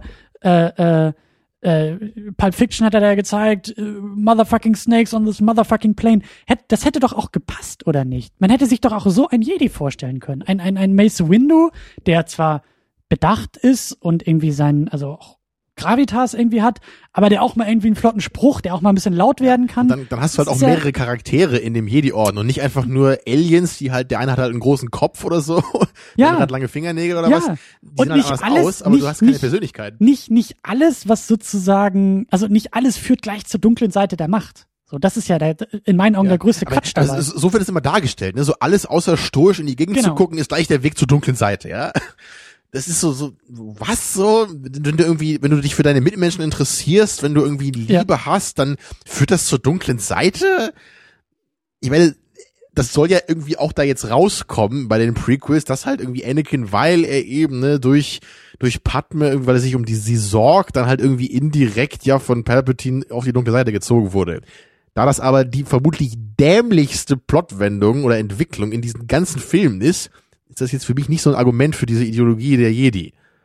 Ja, und es, vor allem halt wirklich dieser Satz so, this weapon is your life. So, das ist einfach, Ja. ich weiß, dass ein Lichtschwert irgendwie was, so ein kulturelles Symbol irgendwie sein soll, ja. Aber Luke hat auch in den Ne? seltensten Fällen ein Lichtschwert gebraucht, um irgendwie, er hat den Todesstern auch nicht mit dem Es, es Lichtschwert geht ja auch nicht nur ums Lichtschwert. Ne? Das, in den alten Filmen, so wie oft hat Yoda da ein Lichtschwert benutzt? Ja, recht selten, um es mal vorsichtig zu sagen. Ne? Das, das ist ja einfach, genau wie bei dem Imperator auch. Da haben wir auch gesagt in Episode 6, so, der ist eigentlich auch jenseits von sowas. So kam das darüber. Er sagt, give me his Jedi weapon. Ja. So, der Imperator ne, auf der anderen Seite, der interessiert sich auch nicht für Lichtschwert. Also das, es geht ihm nur ums Lichtschwert. So, wir Fans da draußen, ja, wir mögen Lichtschwerter. Aber deswegen muss nicht alles im Film gleich darauf fokussiert sein. Ah, ja, das, da denkt man halt auch wieder so, dass einerseits will halt George Lucas versuchen, dem Ganzen ein bisschen mehr Leben einzuhauchen, so ein bisschen mehr von dem Jedi-Orden irgendwie uns zu zeigen. Aber auf der anderen Seite sieht das einfach nur so aus, als, als würden da irgendwie Kinder ihren Eltern weggenommen und halt in so ein, so ein krasses, furchtbares Leben eigentlich gezwängt. In so eine Sekte. Das sieht aus wie so eine Sekte. Ja, also im, im Grunde sieht das für mich aus, als, du kannst auch einen Haufen Kinder entführen und die ins Kloster sperren, so ungefähr. Also so, Ja. auf dem Level ist das eigentlich für mich. So. Und außerdem widerspricht sich ja irgendwie auch so das Verhalten von Obi-Wan dann auch wieder mit, mit diesem Kodex, weil er, weil er ist ja eigentlich nicht nur stoisch und bedacht. Er wird ja auch mal oft aufbrausen, ist wütend auf Anakin, hat dann auch immer seine lockeren Sprüche und, und in Episode 3, da ist er halt auch so voll arrogant einmal und, und, und springt davor Grievous so und so, hier komm, wir lassen uns kämpfen und so. Also Ja. das- ich, ich weiß nicht, so, nee, so. Und ich sag ja, das, das kann ja, das, das kann ja auch passen so und und äh, ja, ich weiß nicht. Es vor allen Dingen auch dieses, was du gesagt hast, so Peacekeeping und, und keine Soldier so, aber andererseits haben sie auch kein Problem am Ende da als große Armee aufzu, aufzutischen Die sind ja vor allem auch, auch in Episode 3, da siehst du ja, dass die die ganze Armee eigentlich führen. Ja. So, die, die, anscheinend ist ja dieser Jedi-Rat der Chef der Armee. So, so wirkt das zumindest auf mich. Also vielleicht wurden sie dann irgendwie da reingedrängt oder sowas, aber keine Ahnung, ja. Ich habe aber auch meine, meine, meine großen, großen Probleme mit dieser ganzen, mit dieser ganzen Palpatine-Imperator-Geschichte so. Und, und, und er ist jetzt irgendwie ein Sith und, und äh, hat ja sein doppeltes Spiel und ähm, hat Plinkett ja auch irgendwie so schön gesagt, also die, die, der, der Jedi-Orden, das sind auch echt ein paar absolute Vollidioten. Und was ich halt so schockierend jetzt bei Episode 2 fand, war wirklich eine, ein Moment, ein, ein, ein, ein wirkliches Bild, wo ähm, Palpatine als Senator oder was er da ja noch ist, in seinem Büro sitzt und diese fünf Jedis direkt neben ihm. Wo ich mir echt denke, sorry George, aber was, soll der Quatsch jetzt? Ja, es geht die ganze Zeit, ja, die Macht und ich fühle irgendwie Disturbance in the Force und das, äh, ich habe hier irgendwie Gefühle und bla bla bla. Warum hat in dem Moment keiner was gefühlt? Die sitzen direkt vor ihm, vor dem größten Jedi-Sith Lord aller Zeiten. Ja, und erkennen die Gefahr nicht, weil er keine schwarze Kutte anhat oder was? Ja, die Wo, Antwort darauf ist natürlich, ne, dass, dass Palpatine mit seinen Sith-Kräften halt das so perfekt verstecken kann, dass das irgendwie nicht auffällt. Ne? Das, naja. Mein Tipp wäre, mhm. Chlorian Count checken, haben wir auch schon besprochen. Aber äh, naja, das ist ja, bis auf den einen kurzen Mittelfinger-Moment äh, im ersten Film wird das mit Chlorian-Ding ja nicht mehr wirklich aufgegriffen, also egal. Ja, ich, ich meine, vielleicht kann man sich irgendwie darauf einlassen, dass er halt mit der dunklen Seite der Macht halt irgendwie so, so eine Power hat, dass er das irgendwie alles verstecken kann. Aber das, das tröstet halt trotzdem nicht darüber hinweg, dass du halt irgendwie teilweise einfach das Gefühl hast, mit gesundem Menschenverstand könnten wir irgendwie darauf kommen. So, ja, ich finde, genauso wie in, in Episode 3, da sitzt doch einmal irgendwie Anakin vor Yoda. Also er ist halt irgendwie, er hat halt diese, diese schmierigen Haare, er, er sieht halt aus, als wäre er gerade von einer Dampfwalze überfahren worden, ne? Und und, und, und es ist so im Halbschatten und guckt ihn halt so an und Yoda fragt ihn nur, ist alles in Ordnung mit ihm? Und so, ja, alles ist in Ordnung, so. Das ist so, du, du brauchst nicht irgendwie der beste Jedi-Meister aller Zeiten zu sein und du musst diesen Typ nur einmal angucken und schon siehst du, dass mit, mit dem nicht stimmt, ja. ja, also, ja. Also die, die Jedi scheinen wirklich unserer Welt ziemlich enthoben zu sein. Ich frage mich halt auch immer mehr so, ist diese, ist diese Palpatine-Imperator-Geschichte so, so, hat George versucht, da irgendwie einen Twist draus zu machen? Dass man irgendwie, dass wir auch im Kino sitzen und, also wird in Episode 2 das überhaupt schon gesagt, dass es eine dieselbe Person ist? Nee, ne? Er rennt doch immer nur mit dieser blöden Kutte rum und man sieht ja nicht, dass Palpatine eigentlich der ist. Genau, das kommt so. erst im, im dritten Teil dann raus. Ja, was soll denn der Quatsch? Warum, warum versucht er in so einem Prequel halt irgendwie so einen Twist einzubauen? Und das meine ich, weil so kann ich, also die Kritik an dieser Szene ist mit dem Wissen, dass Palpatine der Imperator wird. Ja, also sozusagen ein Wissen, was ich erst später äh, mir hole und damit jetzt zurück in den Film gehe. Das riecht für mich eher so, als ob George Lucas da vielleicht noch gar nicht so sicher war, dass das auch so kommen wird und diese Entscheidung vielleicht noch nicht getroffen hat, dass Palpatine auch nachher, obwohl er hat ihn ja schon gleich so gecastet. Also es ist, du, du siehst komisch. ja auch, dass er das in der Kutte komisch. immer ist. Also da bin ich mir ziemlich sicher, dass das von Anfang an so gedacht Aber dann, war. dann macht das halt auch, also dann macht das direkt keinen Sinn. Dann hätte George schon in dem Moment wissen müssen, nee, das, das ist komisch. Dann hätte es adressieren müssen, hätte er da irgendwie was reinschreiben müssen, aber ich verstehe, ich, es ist, ich, ich weiß da auch nicht so genau, wie man das eigentlich geguckt hat damals. Also ob man sofort wusste, dass er halt offensichtlich der Imperator sein wird, was ich ja bei Episode 1 zur Besprechung auch schon meinte. Also ich weiß halt nicht genau, wann das mit dem Namen eigentlich klar war. Also dass, ja. dass, dass der Imperator halt Palpatine heißt, auch in den alten Filmen. Oder war das damals schon so genannt irgendwie? Oder wusste man das irgendwie aus externen Quellen des Star Wars-Universums? Oder war das halt irgendwie so eine, so eine Sache, die man halt nur rausfinden kann, wenn man genau unter die Kutte guckt, ja, von ihm? Ja. Es gibt sogar, glaube ich, einen Moment in Episode 2, den ich fast als clever bezeichnen würde. Oder zwar, das ist nur so ein, so ein ganz kleiner Shot, so ein bisschen Memento-artig, als nämlich einmal die irgendwie bei Palpatine sind und da irgend so ein Gespräch führen. Dann siehst du halt nur, wie er am Ende halt nur so in die Kamera guckt kurz und dann wird halt so ausgeblendet oder es kommt diese Wischblende oder so. Und du hast wirklich für den, für den Bruchteil einer Sekunde siehst du so ein ganz leichtes Lächeln auf seinem, in seinem Mundwickel nur. Also das ist nur so, so, so ein ganz eine ganz kleine Bewegung, die so ein Lächeln andeutet. Was mir gestern zum ersten Mal aufgefallen ist, ja. Also, wow. Da ist, ich würde sagen, eine wiederholte Sichtung lohnt sich, um solche ist Schätze zum Detail da gewesen. Ne? Ja. Also da, naja. Jedenfalls, äh, wo wir gerade beim Jedi-Orden sind und der Macht, ne, dann können wir in dem Zusammenhang vielleicht noch mal kurz auf das Yoda-Lichtschwertduell eingehen. Weil, ich meine, es ist, es ist ich, müßig, Damals fand ich das im Kino cool. Damals war das natürlich toll. Selbst, selbst ich fand das als Kind irgendwie auch ganz cool. Und zwar in der Hinsicht, dass ich die Idee eigentlich ganz cool fand, dass, dass halt auch dieser alte, schwache Yoda, dass der das halt genauso gut kann wie die anderen. Mhm. Im Grunde, ne? Also das, genau wie halt, das, das ja auch der Witz ist bei Episode 5, dass dieses kleine grüne Kermit-Viech halt irgendwie dieses, dieses riesigen X-Wing ohne Probleme aus dem Sumpf ziehen kann, während Luke mit all seiner Anstrengung das halt nicht schafft. Genau. So, weil es in gewisser Weise zeigt das halt auch, dass es nicht darum geht, was für ein Wesen du irgendwie bist. Aber man kann es halt irgendwie auch andersrum sehen, weil wenn du halt anfängst, dass halt Yoda jetzt irgendwie sein, sein Babylichtschwert da benutzen muss und gegen den äh, größeren Count Dooku eben kämpfen muss, dann wird es halt damit doch wieder in die Welt von, von der normalen, also in, in die normale Welt gezogen, wo es halt plötzlich um Stärke geht, um Größe. Ja. Er muss schneller sein, um die Größe sozusagen auszugleichen. Genau, da macht ja auch Mr. Plinkett seine ausgiebige Analyse, so da kannst du auch sagen, so wenn, wenn Yoda halt, also wenn die beide ungefähr gleich sind in der Macht und Yoda halt irgendwie wie so ein wilder Flummi da rumspringen kann und das anscheinend besser ist, als es nicht zu machen, wieso macht Dooku das dann nicht auch? so, dann müsste es ihm noch einen Vor Vorteil vergeben, verschaffen, ne? Oder was, oder was wäre, wenn Dooku irgendwie so ein riesiges Monster wäre und genauso Ja. mächtig in der Macht ist? Ja. Also sollen wir uns dann vorstellen, dass das irgendwie gar nicht relevant ist? Weil warum kämpfen die dann überhaupt mit Lichtschwertern, wenn es im Grunde gar nicht um irgendwelche physischen Aspekte geht? Dann kann man auch gleich sagen, wir lassen das ja. Ne, aber, aber, ein- aber ein Schwertkampf ist ja ein, ein, eine physische Auseinandersetzung. Und das siehst du auch in den alten Filmen, ne, dass Luke besiegt ja Darth Vader auch, indem er halt ordentlich auf sein Lichtschwert prügelt. Mhm. Da, also das, das scheint ja schon ein Faktor zu sein. Und in der Hinsicht funktioniert es einfach nicht mit Yoda. Und das, das entwertet ihn halt eher inzwischen. So, ich würde halt sagen, er sollte nicht genauso geil Lichtschwert kämpfen können, sondern er sollte einfach über solchen Dingen stehen. Und deswegen sollten halt auch die Lichtschwerter nicht als so unglaublich zentral in Ja. dieser Jedi-Mythologie sein, sondern einfach Ja. nur irgendeine Waffe, die die halt benutzen. Meinetwegen auch eine kulturell wertvolle Waffe noch, okay.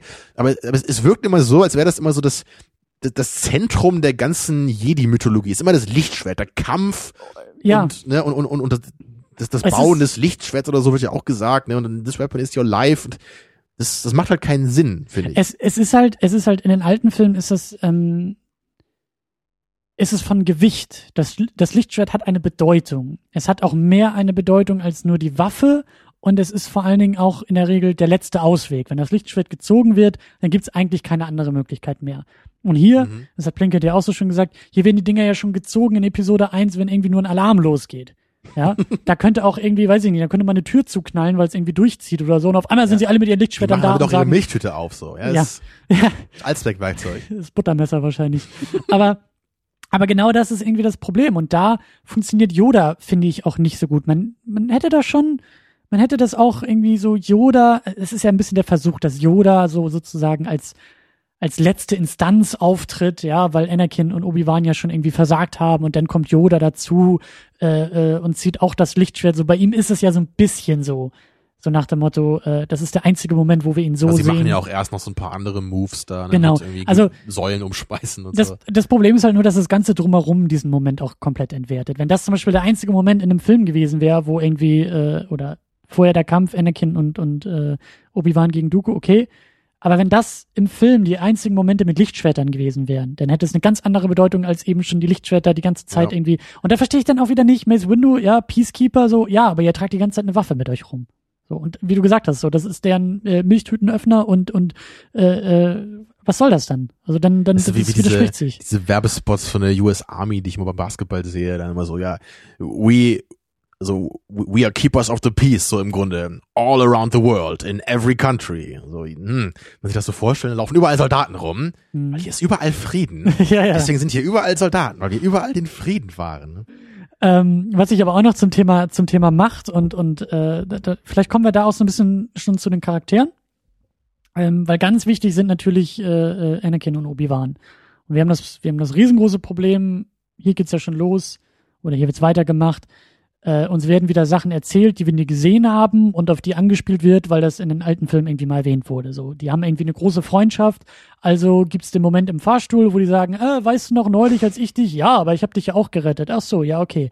Das ist halt Quatsch. Das ist halt Unsinn. Das charakterisiert Ja. niemanden. Das, Das ist halt, schlecht wirklich geschrieben. auch, auch, auch echt, wenn man das so sieht in dem Film, so, und ich habe die Filme jetzt auch geguckt, um darauf mehr zu achten, ne, so wie ist eigentlich deren Charakterisierung zusammen. Und es geht damit los. Ne? Das ist so, so völlig leer. Ja. Und um dann nochmal kurz zum ersten zurückzukommen, ne, haben wir ja auch schon gesagt, so im ersten Film ist Obi-Wan halt fast gar nicht präsent. Der, der wirkt eigentlich eher so er ist als, selber als ja noch Schüler. erstmal das, aber er ist halt vor allem auch gar nicht da, einfach im Bild oder in der Geschichte. Er ist halt, er macht halt fast nichts. Es wirkt halt so, als wäre er eigentlich nur da, weil es halt dann im zweiten Film um ihn geht. Ja. So, und Anakin ist halt eben auch im ersten Film nur so ein kleiner Junge, der eben zufällig da in dieses Abenteuer gerissen wird. Und es, es gibt, glaube ich, es, es gibt quasi keinen Moment, glaube ich, überhaupt zwischen Anakin und Obi-Wan im ersten Film. Also ich, ich weiß gar nicht, ob die jemals überhaupt was zueinander sagen überhaupt. Also vielleicht Hm. mal einen Satz oder so. Es gibt den einen. Moment, wo äh, Obi-Wan zu Qui-Gon Jinn sagt, dass der Junge sehr gefährlich Oh, ist und er stimmt, steht ja. ihm bei. Genau, der hat auch das Bild da hinten, ja, Ja. Auch ein großartiger Moment. Ja, je- jedenfalls, äh, das war ja auch der Grund, warum man irgendwie sagen kann, so im Grunde kannst du Episode 1 eigentlich eh weglassen für die ganze Trilogie. Wenn es eigentlich um Anakins äh, Weg zur dunklen Seite geht, tut der Film halt irgendwie nichts dafür. Ja. Ja, und es, er tut halt halt auch nichts dafür in Sachen Beziehung zwischen Obi-Wan und Anakin, was eben der Kern von Episode 2 und 3 ja eigentlich sein soll. Deren Freundschaft und deren Entfremdung beziehungsweise Entzweiung dann am Ende. Ja, und das, das funktioniert einfach nicht so. Wir haben das Establishment, das wird in einem komischen Lift oder so, da, da haben sie jetzt so ein paar Sätze, so, haha, weißt du noch, als ich die neulich aus dem Netz von den, äh, Nest von dem Aliens da irgendwie rausgeholt habe oder was auch immer sie da sagen, ne, und, und danach siehst du halt immer nur, wie sich halt irgendwie Anakin wie so ein dummes Arsch halt benimmt die ganze Ja. Zeit, ne, das Ja. ist, er ist halt immer nur irgendwie motzig und bockig, ja, und fühlt sich immer missverstanden von alles und jedem, und, und, und ich meine, wenn, wenn sich Obi-Wan halt in Episode 4 daran zurückerinnert, dann, dann, schaut er gen Himmel und sagt, he was a good friend. So, was? Ich meine, er würde halt sagen so, oh mein Gott, ey, dieses dumme Arschloch. Vielleicht sollte ich jetzt lieber Luke nicht sagen, was er wirklich für ein widerlicher Kerl war. So. Also da, da ging eigentlich nicht viel verloren an die dunkle Seite, ne? Ja. Also Ja. da, da, du, du brauchst halt Ja. Momente, wo du, wo du bei ihm bist, wo du, wo du verstehen kannst, was Anakin irgendwie durchmacht. Und da, da kommt halt dann, glaube ich, dieser Aspekt mit seiner Mutter irgendwie ins Spiel, was da, glaube ich, versucht wurde. So, okay, er verliert seine Mutter, das heißt, er wurde dadurch nochmal mehr geschwächt, ist jetzt irgendwie aufbrausend dadurch, so durch seine Machtlosigkeit in der Hinsicht. Ja, und von der Idee her mag das vielleicht ganz okay sein. Problem eins, die Dialoge, die das rüberbringen, sind der erbärmlichste Scheiß, den ich jemals in einem Film gesehen habe.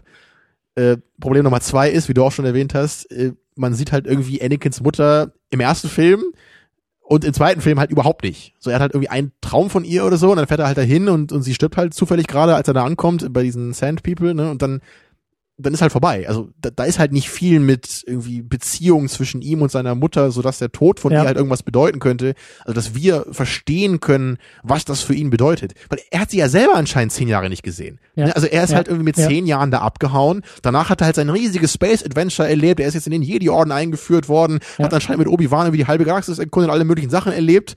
Also anscheinend war ihm seine Mutter ja egal in der Zeit. So, weil aus irgendeinem Grund hat er die ja nicht besucht. So, was ja da hat sich der Film nicht mal eine dumme Erklärung für ausgedacht. Es ist einfach so. Ja. So, hä?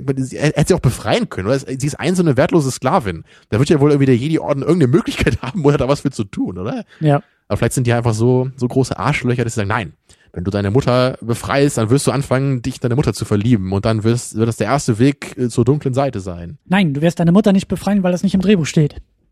Das sagt der Jedi-Orden. Das sagt der Jedi-Orden, ja. Tja. Ähm, wenn wir schon bei den beiden sind, also bei Anakin und, und äh, Obi-Wan, äh, auch ein Punkt, der aus, den, aus diesen Reviews von äh, Mr. Plinkett kommt ähm, und auf den ich noch ein bisschen weiter eingehen will, ist halt dieses, er nennt es Role Reversing, also die, die Rollen in einem Moment, nämlich in diesem äh, Attentatversuch auf, auf Padme, ähm, die beiden Jungs stürmen irgendwie in ihr Zimmer und sehen, ah, sie wird irgendwie angegriffen und draußen schwebt ja irgendwie so ein, so ein Roboter, der irgendwie halt versucht hat, sie zu töten.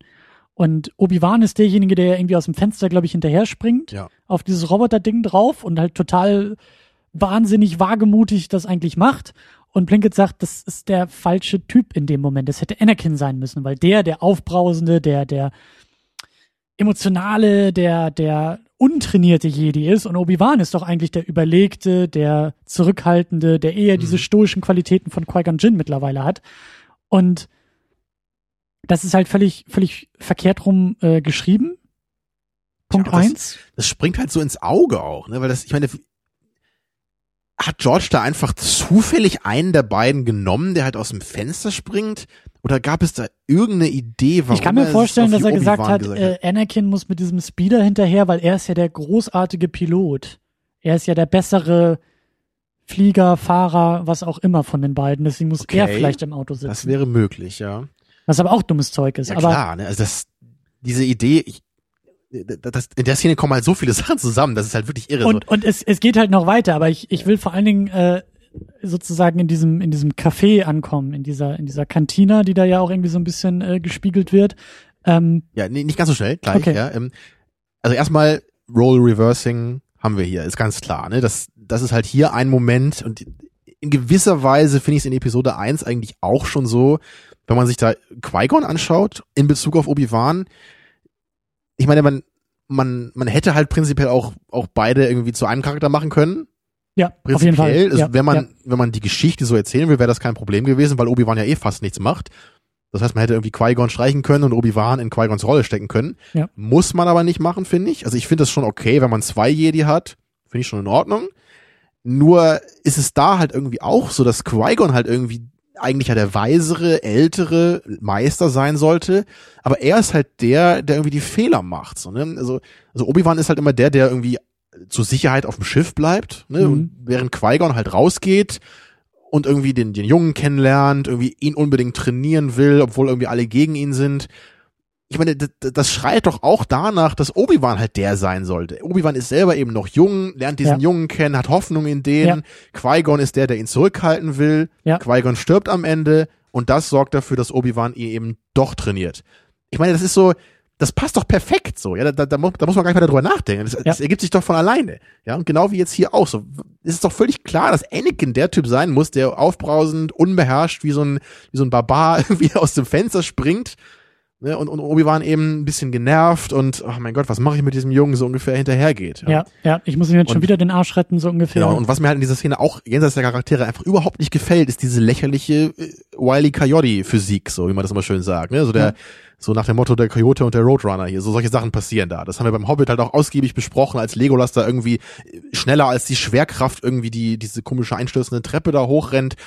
So, und das, das ist hier halt auch so. Das ist so, es könnte eigentlich eine spannende Sequenz sein mit vielen Autos in dieser Stadt und es sind große Höhen und, und eine Bedrohung durch diesen Bounty, äh, durch diesen, diesen Shapeshifter da, ne, der Mhm. halt dieses Attentat verübt hat.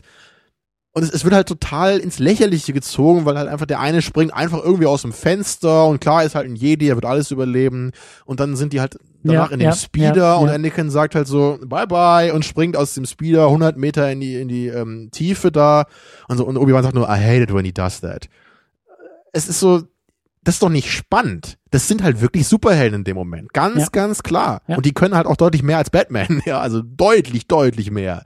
So, die, man hat einfach nie das Gefühl, dass die in Gefahr sind. In Episode 1 waren sie auch nie in Gefahr, weil halt irgendwie diese ollen Kampfroboter, ja, this won't be a problem. So, und jetzt halt auch so, Physik won't be a problem. So, und, gleichzeitig, ja, dann darfst du, Okay. gleichzeitig wird am Ende, in diesem großen Jedi-Kampf, da würden dann teilweise die Jedis einfach mit einem Schuss erschossen. Wo ich dann erst dachte, also eigentlich sind die Jedi doch als super krasse, mega Helden eingeführt worden, wo es quasi eine halbe, einer halben Armee bedarf, um mal einen zu erledigen. Aber dann verrecken die irgendwie wie die Fliegen, äh, wie, die- wie die äh, Käfer in dieser komischen, äh, ja, dieser Käferarena da am Ende. Ja, das ist so mal so, mal so, gerade wie es irgendwie das Skript braucht. Ja. Aber eine Sache, auf die ich nämlich kommen will, die mir, die mir jetzt aufgefallen ist, das war das Ende dieser Verfolgungsjagd. Dieser Shapeshifter ist in diesem Speeder äh, abgestürzt und landet dann ja auch vor so einer Menschenmenge. Und da hatte ich echt die Vermutung, also, dass ich da so ein, nicht Anschlussfehler, aber das, ich habe eine Idee bekommen, wie diese Szene viel besser hätte laufen können, durch die Art und Weise, wie, wie das gefilmt und geschnitten war. Weil dieser Shapeshifter krachte halt rein und dann sieht man am Ende dieser, dieser Einstellung, wie diese Person sozusagen rückwärts aus dem Speeder rausgeht, um sofort in der Menschenmasse zu verschwinden. Ja, Mhm. also die Menschenmasse ist natürlich äh, von der Körperhaltung her auf diesen Speeder so ausgerichtet, um sich das anzugucken, was da passiert ist, dass in dem Moment, wo, wo der Shapeshifter natürlich rausgeht und entgegengesetzt in die Menschenmasse rennt, weiß der natürlich sofort, wer das ist. Also wer sozusagen der Shapeshifter war, weil er ja, Ja. entgegengesetzt in diese Menschenmasse reinrennt. Und dieser Shapeshifter hat das halt eben so gelöst, dass er sich halt sofort in die Menschenmasse gestellt hat und zu den Gaffern sozusagen und ist sofort in der Menschenmasse untergegangen. Und mein Gedanke, ist eigentlich relativ egal, wie das jetzt genau aussah, aber mein Gedanke dabei ist, dass es doch total gepasst hätte, wenn Anakin derjenige wäre, der halt irgendwie auf der Suche nach diesem Shapeshifter sich durch die Menschenmassen irgendwie äh, äh, rennt und stolpert und schon fast prügelt und ganz besessen auf, auf weil ne, seine Padme wurde ja irgendwie bedroht, ganz besessen hinter dem hinterher rennt und dann meinetwegen auch in dieser, in dieser Kantina vielleicht landet und dann auch mitkriegt, oh, das ist ein Shapeshifter und dann vielleicht noch äh, aufbrausender und rigoroser eigentlich sucht und dann kommt Obi-Wan. Obi-Wan kommt ganz langsam, ganz zum Schluss dazu, ganz ruhig und sagt, Anakin, die Macht. Und dann fangen sie an mit Patience. so einer Art, Use the Force. genau das. Was Und er dann- ja auch sagt, aber nicht tut. Und dann in so einer Art Meditation. Und wir wissen ja nicht, wie die Macht funktioniert, aber vielleicht, gerade weil es ein Shapeshifter ist und Anakin ist ja derjenige, der ganz oberflächlich dann vielleicht gesucht hätte und wie sieht die Person aus, wer könnte das sein? Und Obi-Wan ist derjenige, der sagt, wir spüren ihn. Wir, wir, wir spüren erstmal den Raum. Wir kommen erstmal hier drin an und dann fangen wir an, sozusagen uns über unser Gefühl durch den Raum zu bewegen und zu gucken, wer in dieser Menge, wer hat die größte Angst? Wer ist am meisten angespannt von den Gesichtern, die jetzt uns als Jedis anstrahlen oder, oder äh, anstarren? Um so rauszufinden, wer der Shapeshifter in der Menge ist, um zu sagen, ne, use the force. Das ist die Lösung. Also Christian, echt. Und nicht wie so ein Berserker da durchzurennen und zu sagen, äh, hier und ist, oder? ist für Episode 8 noch ein Writer-Posten frei für dich? Also ich muss mir gerade echt Leider eine Träne nicht, verdrücken hier. Das ist halt wirklich, so wünsche ich mir diesen Film, ja? Und es ist, so die, die Szene an sich ist, ist ja okay. Also sie verfolgen diesen Shapeshifter, verdrückt sich irgendwo. Und was wird halt gemacht? Es wird halt was total Stumpfes gemacht und er greift sie irgendwie dann von hinten an, hat natürlich keine Chance. Und danach, dann haben wir auch dieses Ultra-Klischee, was sie halt auch überhaupt nicht ab kann, sondern dann, dann äh, will der Shapeshifter halt gerade noch sagen, wer sein Auftraggeber ist, aber dann wird er im letzten Moment erschossen. Das, was, das ist so, warum wird denn der Shapeshifter erschossen? Warum werden nicht die Jedi erschossen, wenn da irgendwie jemand erschossen wird in dem Moment? Ja, die sind halt Ja, einen ja, halben Meter ja. daneben. Was, was ist dieser Scheiß? So, ja, sowas will ich nicht sehen. Und man kann ja wirklich so viel, man kann so viel rausholen eigentlich aus diesem Plot, ja, selbst so wie er hier ist. Da sind ja im Grunde gute Elemente da, das Ganze. Und ich sage ja immer, ich, ich habe ja nichts gegen diese ganze Grundgeschichte auch. Ja. So, ich kann mich da noch mehr mit anfreunden mit Palpatine und seinem, seinen äh, Fäden ziehen hinter dem hinter den Kulissen als du sogar. Aber es ist alles immer so platt, so. Man, man sieht immer so hier und da, so da ist die Möglichkeit für irgendeine coole Szene. Ja, und das ist genau wie bei diesem Jedi-Training halt auch. So was, die, die, als halt Obi-Wan da eben fragen will, ne, wo ist dieser Planet so, und er weiß nicht weiter, und dann ist ja eigentlich eine gute Idee, dann macht man halt diese Szene, wo wir halt Yoda sehen, wie er halt gerade Schüler trainiert. So, und, und das Ja, ist halt so, ja, ja. wir sehen halt, wie irgendein komischer Fünfjähriger ihm dann die Antwort gibt. Das ist halt so voller, voller Quatsch halt. So, da wäre halt jeder Idiot drauf gekommen, dass es möglicherweise aus dem, aus dem einfach gelöscht wurde, so, ne? Aber, aber die Idee an sich finde ich halt gut, dass man halt dann auf die Weise so ein bisschen was vom Jedi-Training miterlebt im Grunde. Aber es ist so total stumpf und platt halt immer rübergebracht worden. Wo wir noch dabei sind, ich will nämlich noch ein, eine Figur, einen Charakter noch mitnehmen und das ist ähm, unsere ehemalige Königin, unsere Padme Amidala. Bei der wir uns, glaube ich, beide fragen, wir sind vielleicht nicht die größten Frauenversteher, muss man noch dazu äh, beifügen, ja. Aber warum zum Teufel verliebt sie sich in Anakin? In Anakin Skywalker, der mit creepy Looks, mit Witzen über Faschismus oder vielleicht glaubt er auch wirklich dran, mit dummen Monologen über die Sand. permanent ins Wort fällt, während sie in ihrer Heimat da ankommt und ihre alten politischen Leute da trifft. der sich nur über Obi-Wan beschwert Ja. und, und auch wirklich rumnörgelt äh, äh, bis zum geht nicht mehr und eigentlich keine und das macht Plinkett ja auch so schön, aber was sind denn seine Qualitäten? Was ist der Grund? It's was ist sein will Charakter? Of the Ah, Force, Christian. Die Macht ist unergründlich, Liebe ist unergründlich. Ah, Das wahrscheinlich hat immer die Palpatine dafür gesorgt, dass sie sich in Anakin verliebt, weil Palpatine wusste, oder nein, Palpatine hat dann Anakin diese Albträume eingepflanzt, damit Anakin der dunklen Seite der Macht verfällt und deshalb Wie gesagt, ne, was ja viele gar nicht so wahrnehmen, auch in der Diskussion über Episode 3, ist ja, dass impliziert wird, dass Palpatine Anakins Vater ist. Dazu, Ja. dazu kommen wir noch, wenn wir Episode 3 besprechen. Das stimmt zwar, Tja, also Pal- Palpatine hat eh alles und jeden irgendwie manipuliert und, und ja, äh, ja. geschaffen und was auch immer. Es ist eigentlich alles sein einziges Puppentheater. Also ja. nee. Ja, du hast halt absolut recht. Ne? Das ist wirklich, man hat einfach keine Ahnung, was Padme an ihm findet. So, man, ich meine, ich kann mir vorstellen, was äh, Anakin an ihr findet. In der Hinsicht bist du Frauenversteher. Ja, in der Hinsicht bin ich absolute Frau. Nein. Naja, ja, wie gesagt, sie ist, sie ist ja auch nicht unsympathisch. So, sie steht ja auch für das ein, an das sie glaubt und so, wenn man es eher auf dieser Hinsicht betrachten möchte, was ja auch neben den Good Looks ähm, seine Berechtigung hat bei Frauen. Ah, die Pluspunkte heute, ja. ja.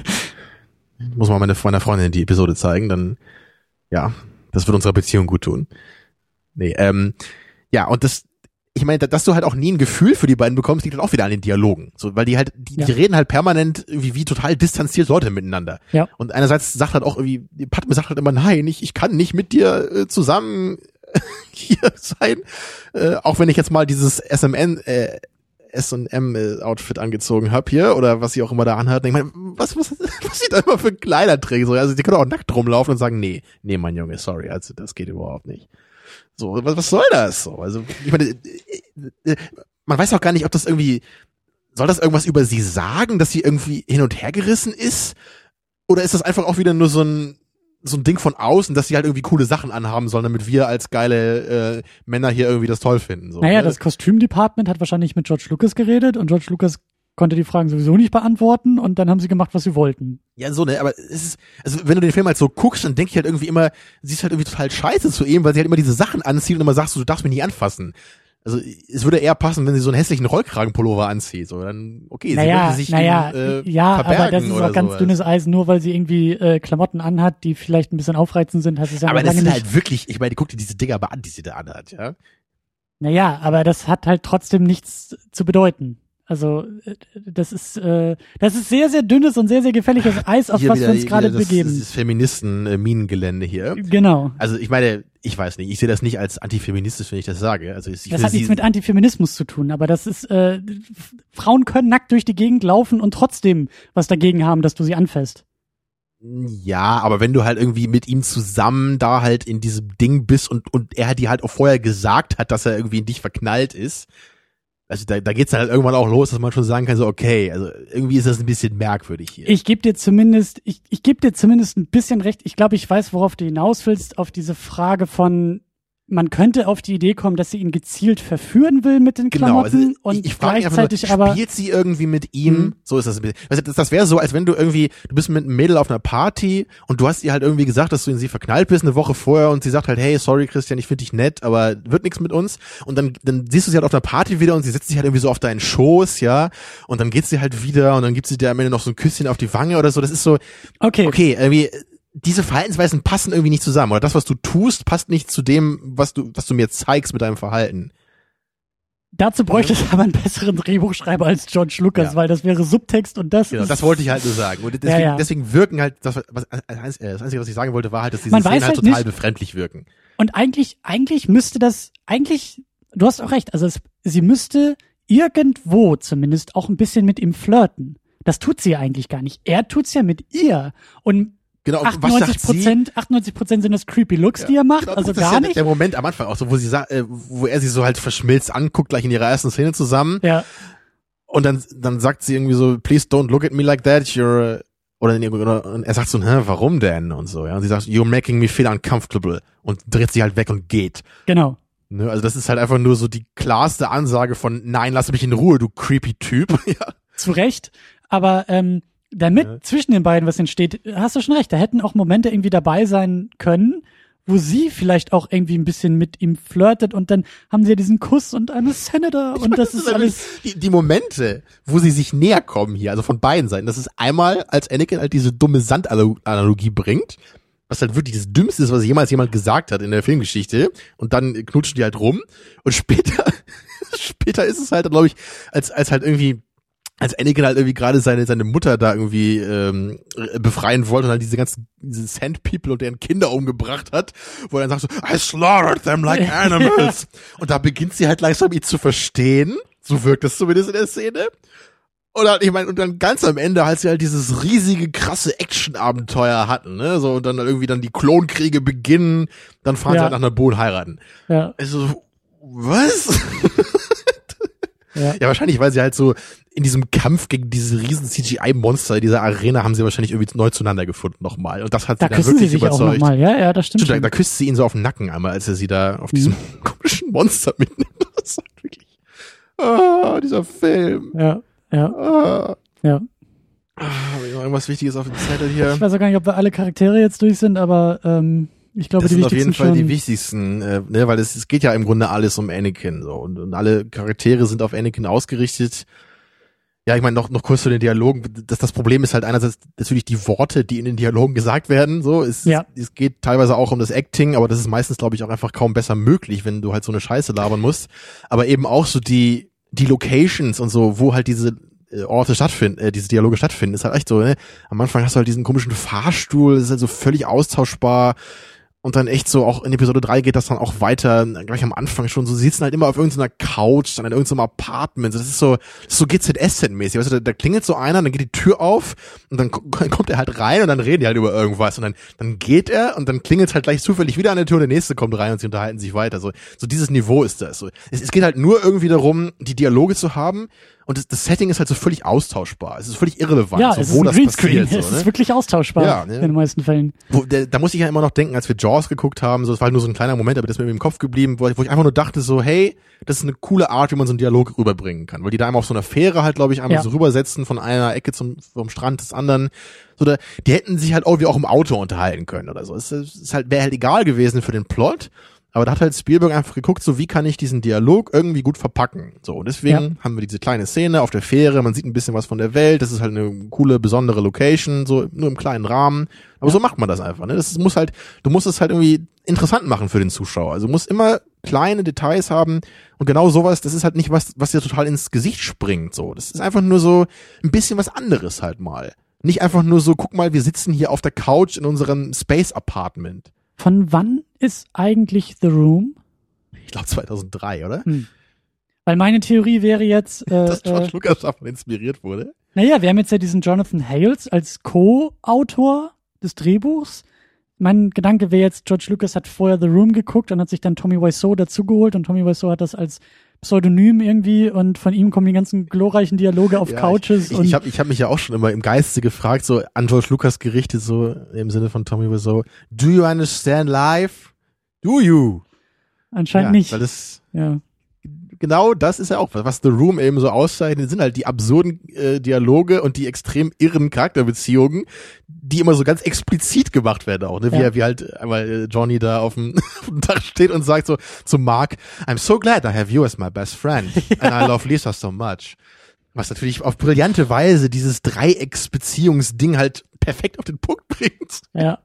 Ja, aber, aber schlimmerweise ist es wirklich so. Ich, ich denke Also- halt wirklich also an The das, Room was- teilweise. Das, das, ist was- nicht übertrieben. Das, was Anakin Skywalker da teilweise sagt, ja, ist. es ist genauso von- wie I ja. definitely have breast cancer in the room. Ja, es ist, es ist das Niveau. Ja, natürlich nicht alles, ja, aber es gibt so ein paar Lines, die sind genauso dumm wie das, was in the room gesagt wird. Ja. Also darauf lege ich mich fest und dazu stehe ich, ja. Also das ist, das ist keine Übertreibung, muss nochmal zu sagen. Das ist kein Ja. Test, ja. Es ist, Keine Übung. ja, wie gesagt, nicht, natürlich, The Room Ja, ja. hat nochmal eine andere, andere Qualität als, als Episode 2 hier. Aber in Sachen Dialogen kommt George Lucas in seinen besten Momenten wirklich daran. Wenn sie, wenn Tommy Wiseau vor Greenscreen mal drehen könnte und Ja, Episode 7, wer weiß, ne, an Cameos. hoffentlich. Vielleicht Ja. ist er ja der neue Sith Lord. was, That's geile, me. was für eine geile Idee, ja. ah. Oh, wir müssen aufhören, das weiter zu spinnen. Das ja, das wir müssen, glaube ich, auch mit der Sendung Band aufhören, geraten. weil wir können wahrscheinlich noch drei Stunden Ja, weitermachen. aber ich denke, wir haben das Wichtigste gesagt und es ist wahrscheinlich auch rübergekommen, dass wir deutlich weniger noch irgendwie zu loben hatten als bei Episode 1 noch. wir hatten mehr zu lachen auf jeden Fall. Ja. Das, Und, und das, was ich halt noch sagen wollte, kurz, ich habe ja bei Episode 1 gerade noch versucht, so ein bisschen zu betonen, so, dass es immerhin so ein bisschen dieses Adventure-Ding irgendwie noch gab. So, ich ja, ich habe noch ein Gefühl, ich sehe hier ein paar coole fremde Welten. So, ich bin wieder auf Tatooine, so Naboo fand ich eigentlich auch ganz cool, so als Location. Und das Ganze ist halt auch, auch noch so ein bisschen diese Hero's Journey dann, so es, es geht halt los auf Naboo mit dem Konflikt, dann fliegen sie halt da weg, sie kommen dann auf Naboo, müssen sich da irgendwie neuen Gefahren stellen und am Ende, nachdem sie auf Coruscant waren, kommen sie dann wieder zurück zum Ausgangspunkt der Mhm. Geschichte, wenn man es mal sehr positiv betonen möchte, so was ich jetzt mal tue, dann, dann sieht man zumindest das so als Kern. Also sie, Mhm. be sie befreien eigentlich so wieder die Heimat von der Königin Amidala irgendwie. Es wird zumindest auf so einem oberflächlichen Level irgendwie wieder zurückgebracht zum Anfang. Und das ist hier einfach überhaupt nicht so. ne? Also der, der Film fühlt sich halt noch weniger eigenständig an. Der hat halt nicht so einen richtigen Anfang und nicht so ein richtiges Ende. So natürlich in der in dem mittleren Teil von der Trilogie wird das immer so ein bisschen so sein. Aber halt, aber so dieses Ende mit so, okay, der, der Klonkrieg beginnt jetzt, ist halt so ein riesiges Actiongeballer und es ist alles so, es ist so unbefriedigend alles und so, Ja. so merkwürdig so. Es ist ein bisschen wie bei, wie bei Hobbit 2 auch so. Der, eigentlich sollte der Drachenkampf jetzt irgendwie am Ende vom Hobbit 2 resolved worden sein, aber nee, wir müssen irgendwie so mittendrin den Cut machen, damit das halt irgendwie Ja. im dritten Teil auch nochmal Ja. weitergehen kann. Ja.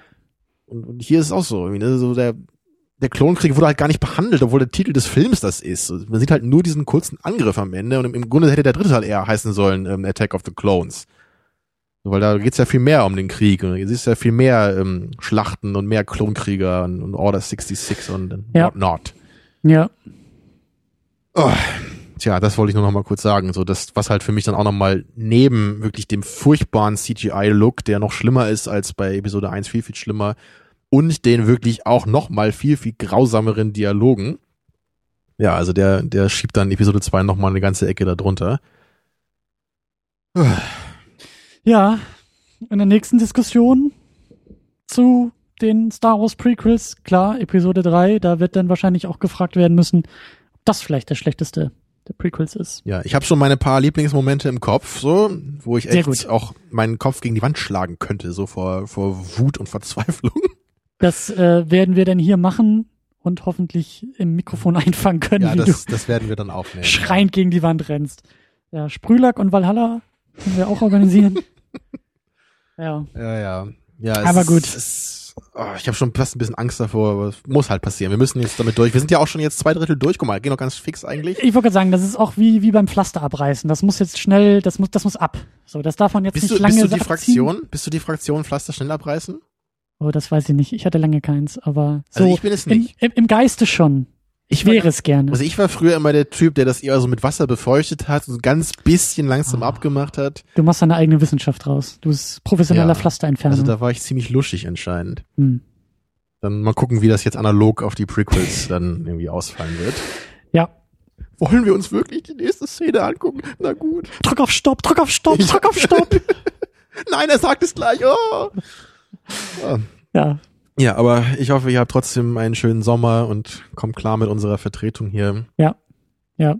Der Urlaubslimbo ist immer noch im Gange, aber äh, wir nähern uns dann ja langsam dem Ende. Aber als kleinen Lichtblick, immerhin, Chewbacca ist wieder dabei im ja, immerhin. drei. Immerhin. Da habe ich auch Großartig eingesetzt auf jeden Fall, ja. Ja, das kann, das ist nur für dich gut, damit du wieder hier den Chewbacca spielen kannst in der Sendung. Das ist, ich, ich merke das schon. Du willst nur eine Genau. Anmoderation Aber wir können wieder. auch den Imperator spielen, der ist ja dann auch wieder dabei, ne? Ja, Ja, also wir, wir sehen uns dann wieder. wir haben einiges zu spielen in der nächsten Sendung, ja. Ja. Oh Mann. Ja. Tschüss. Tschüss.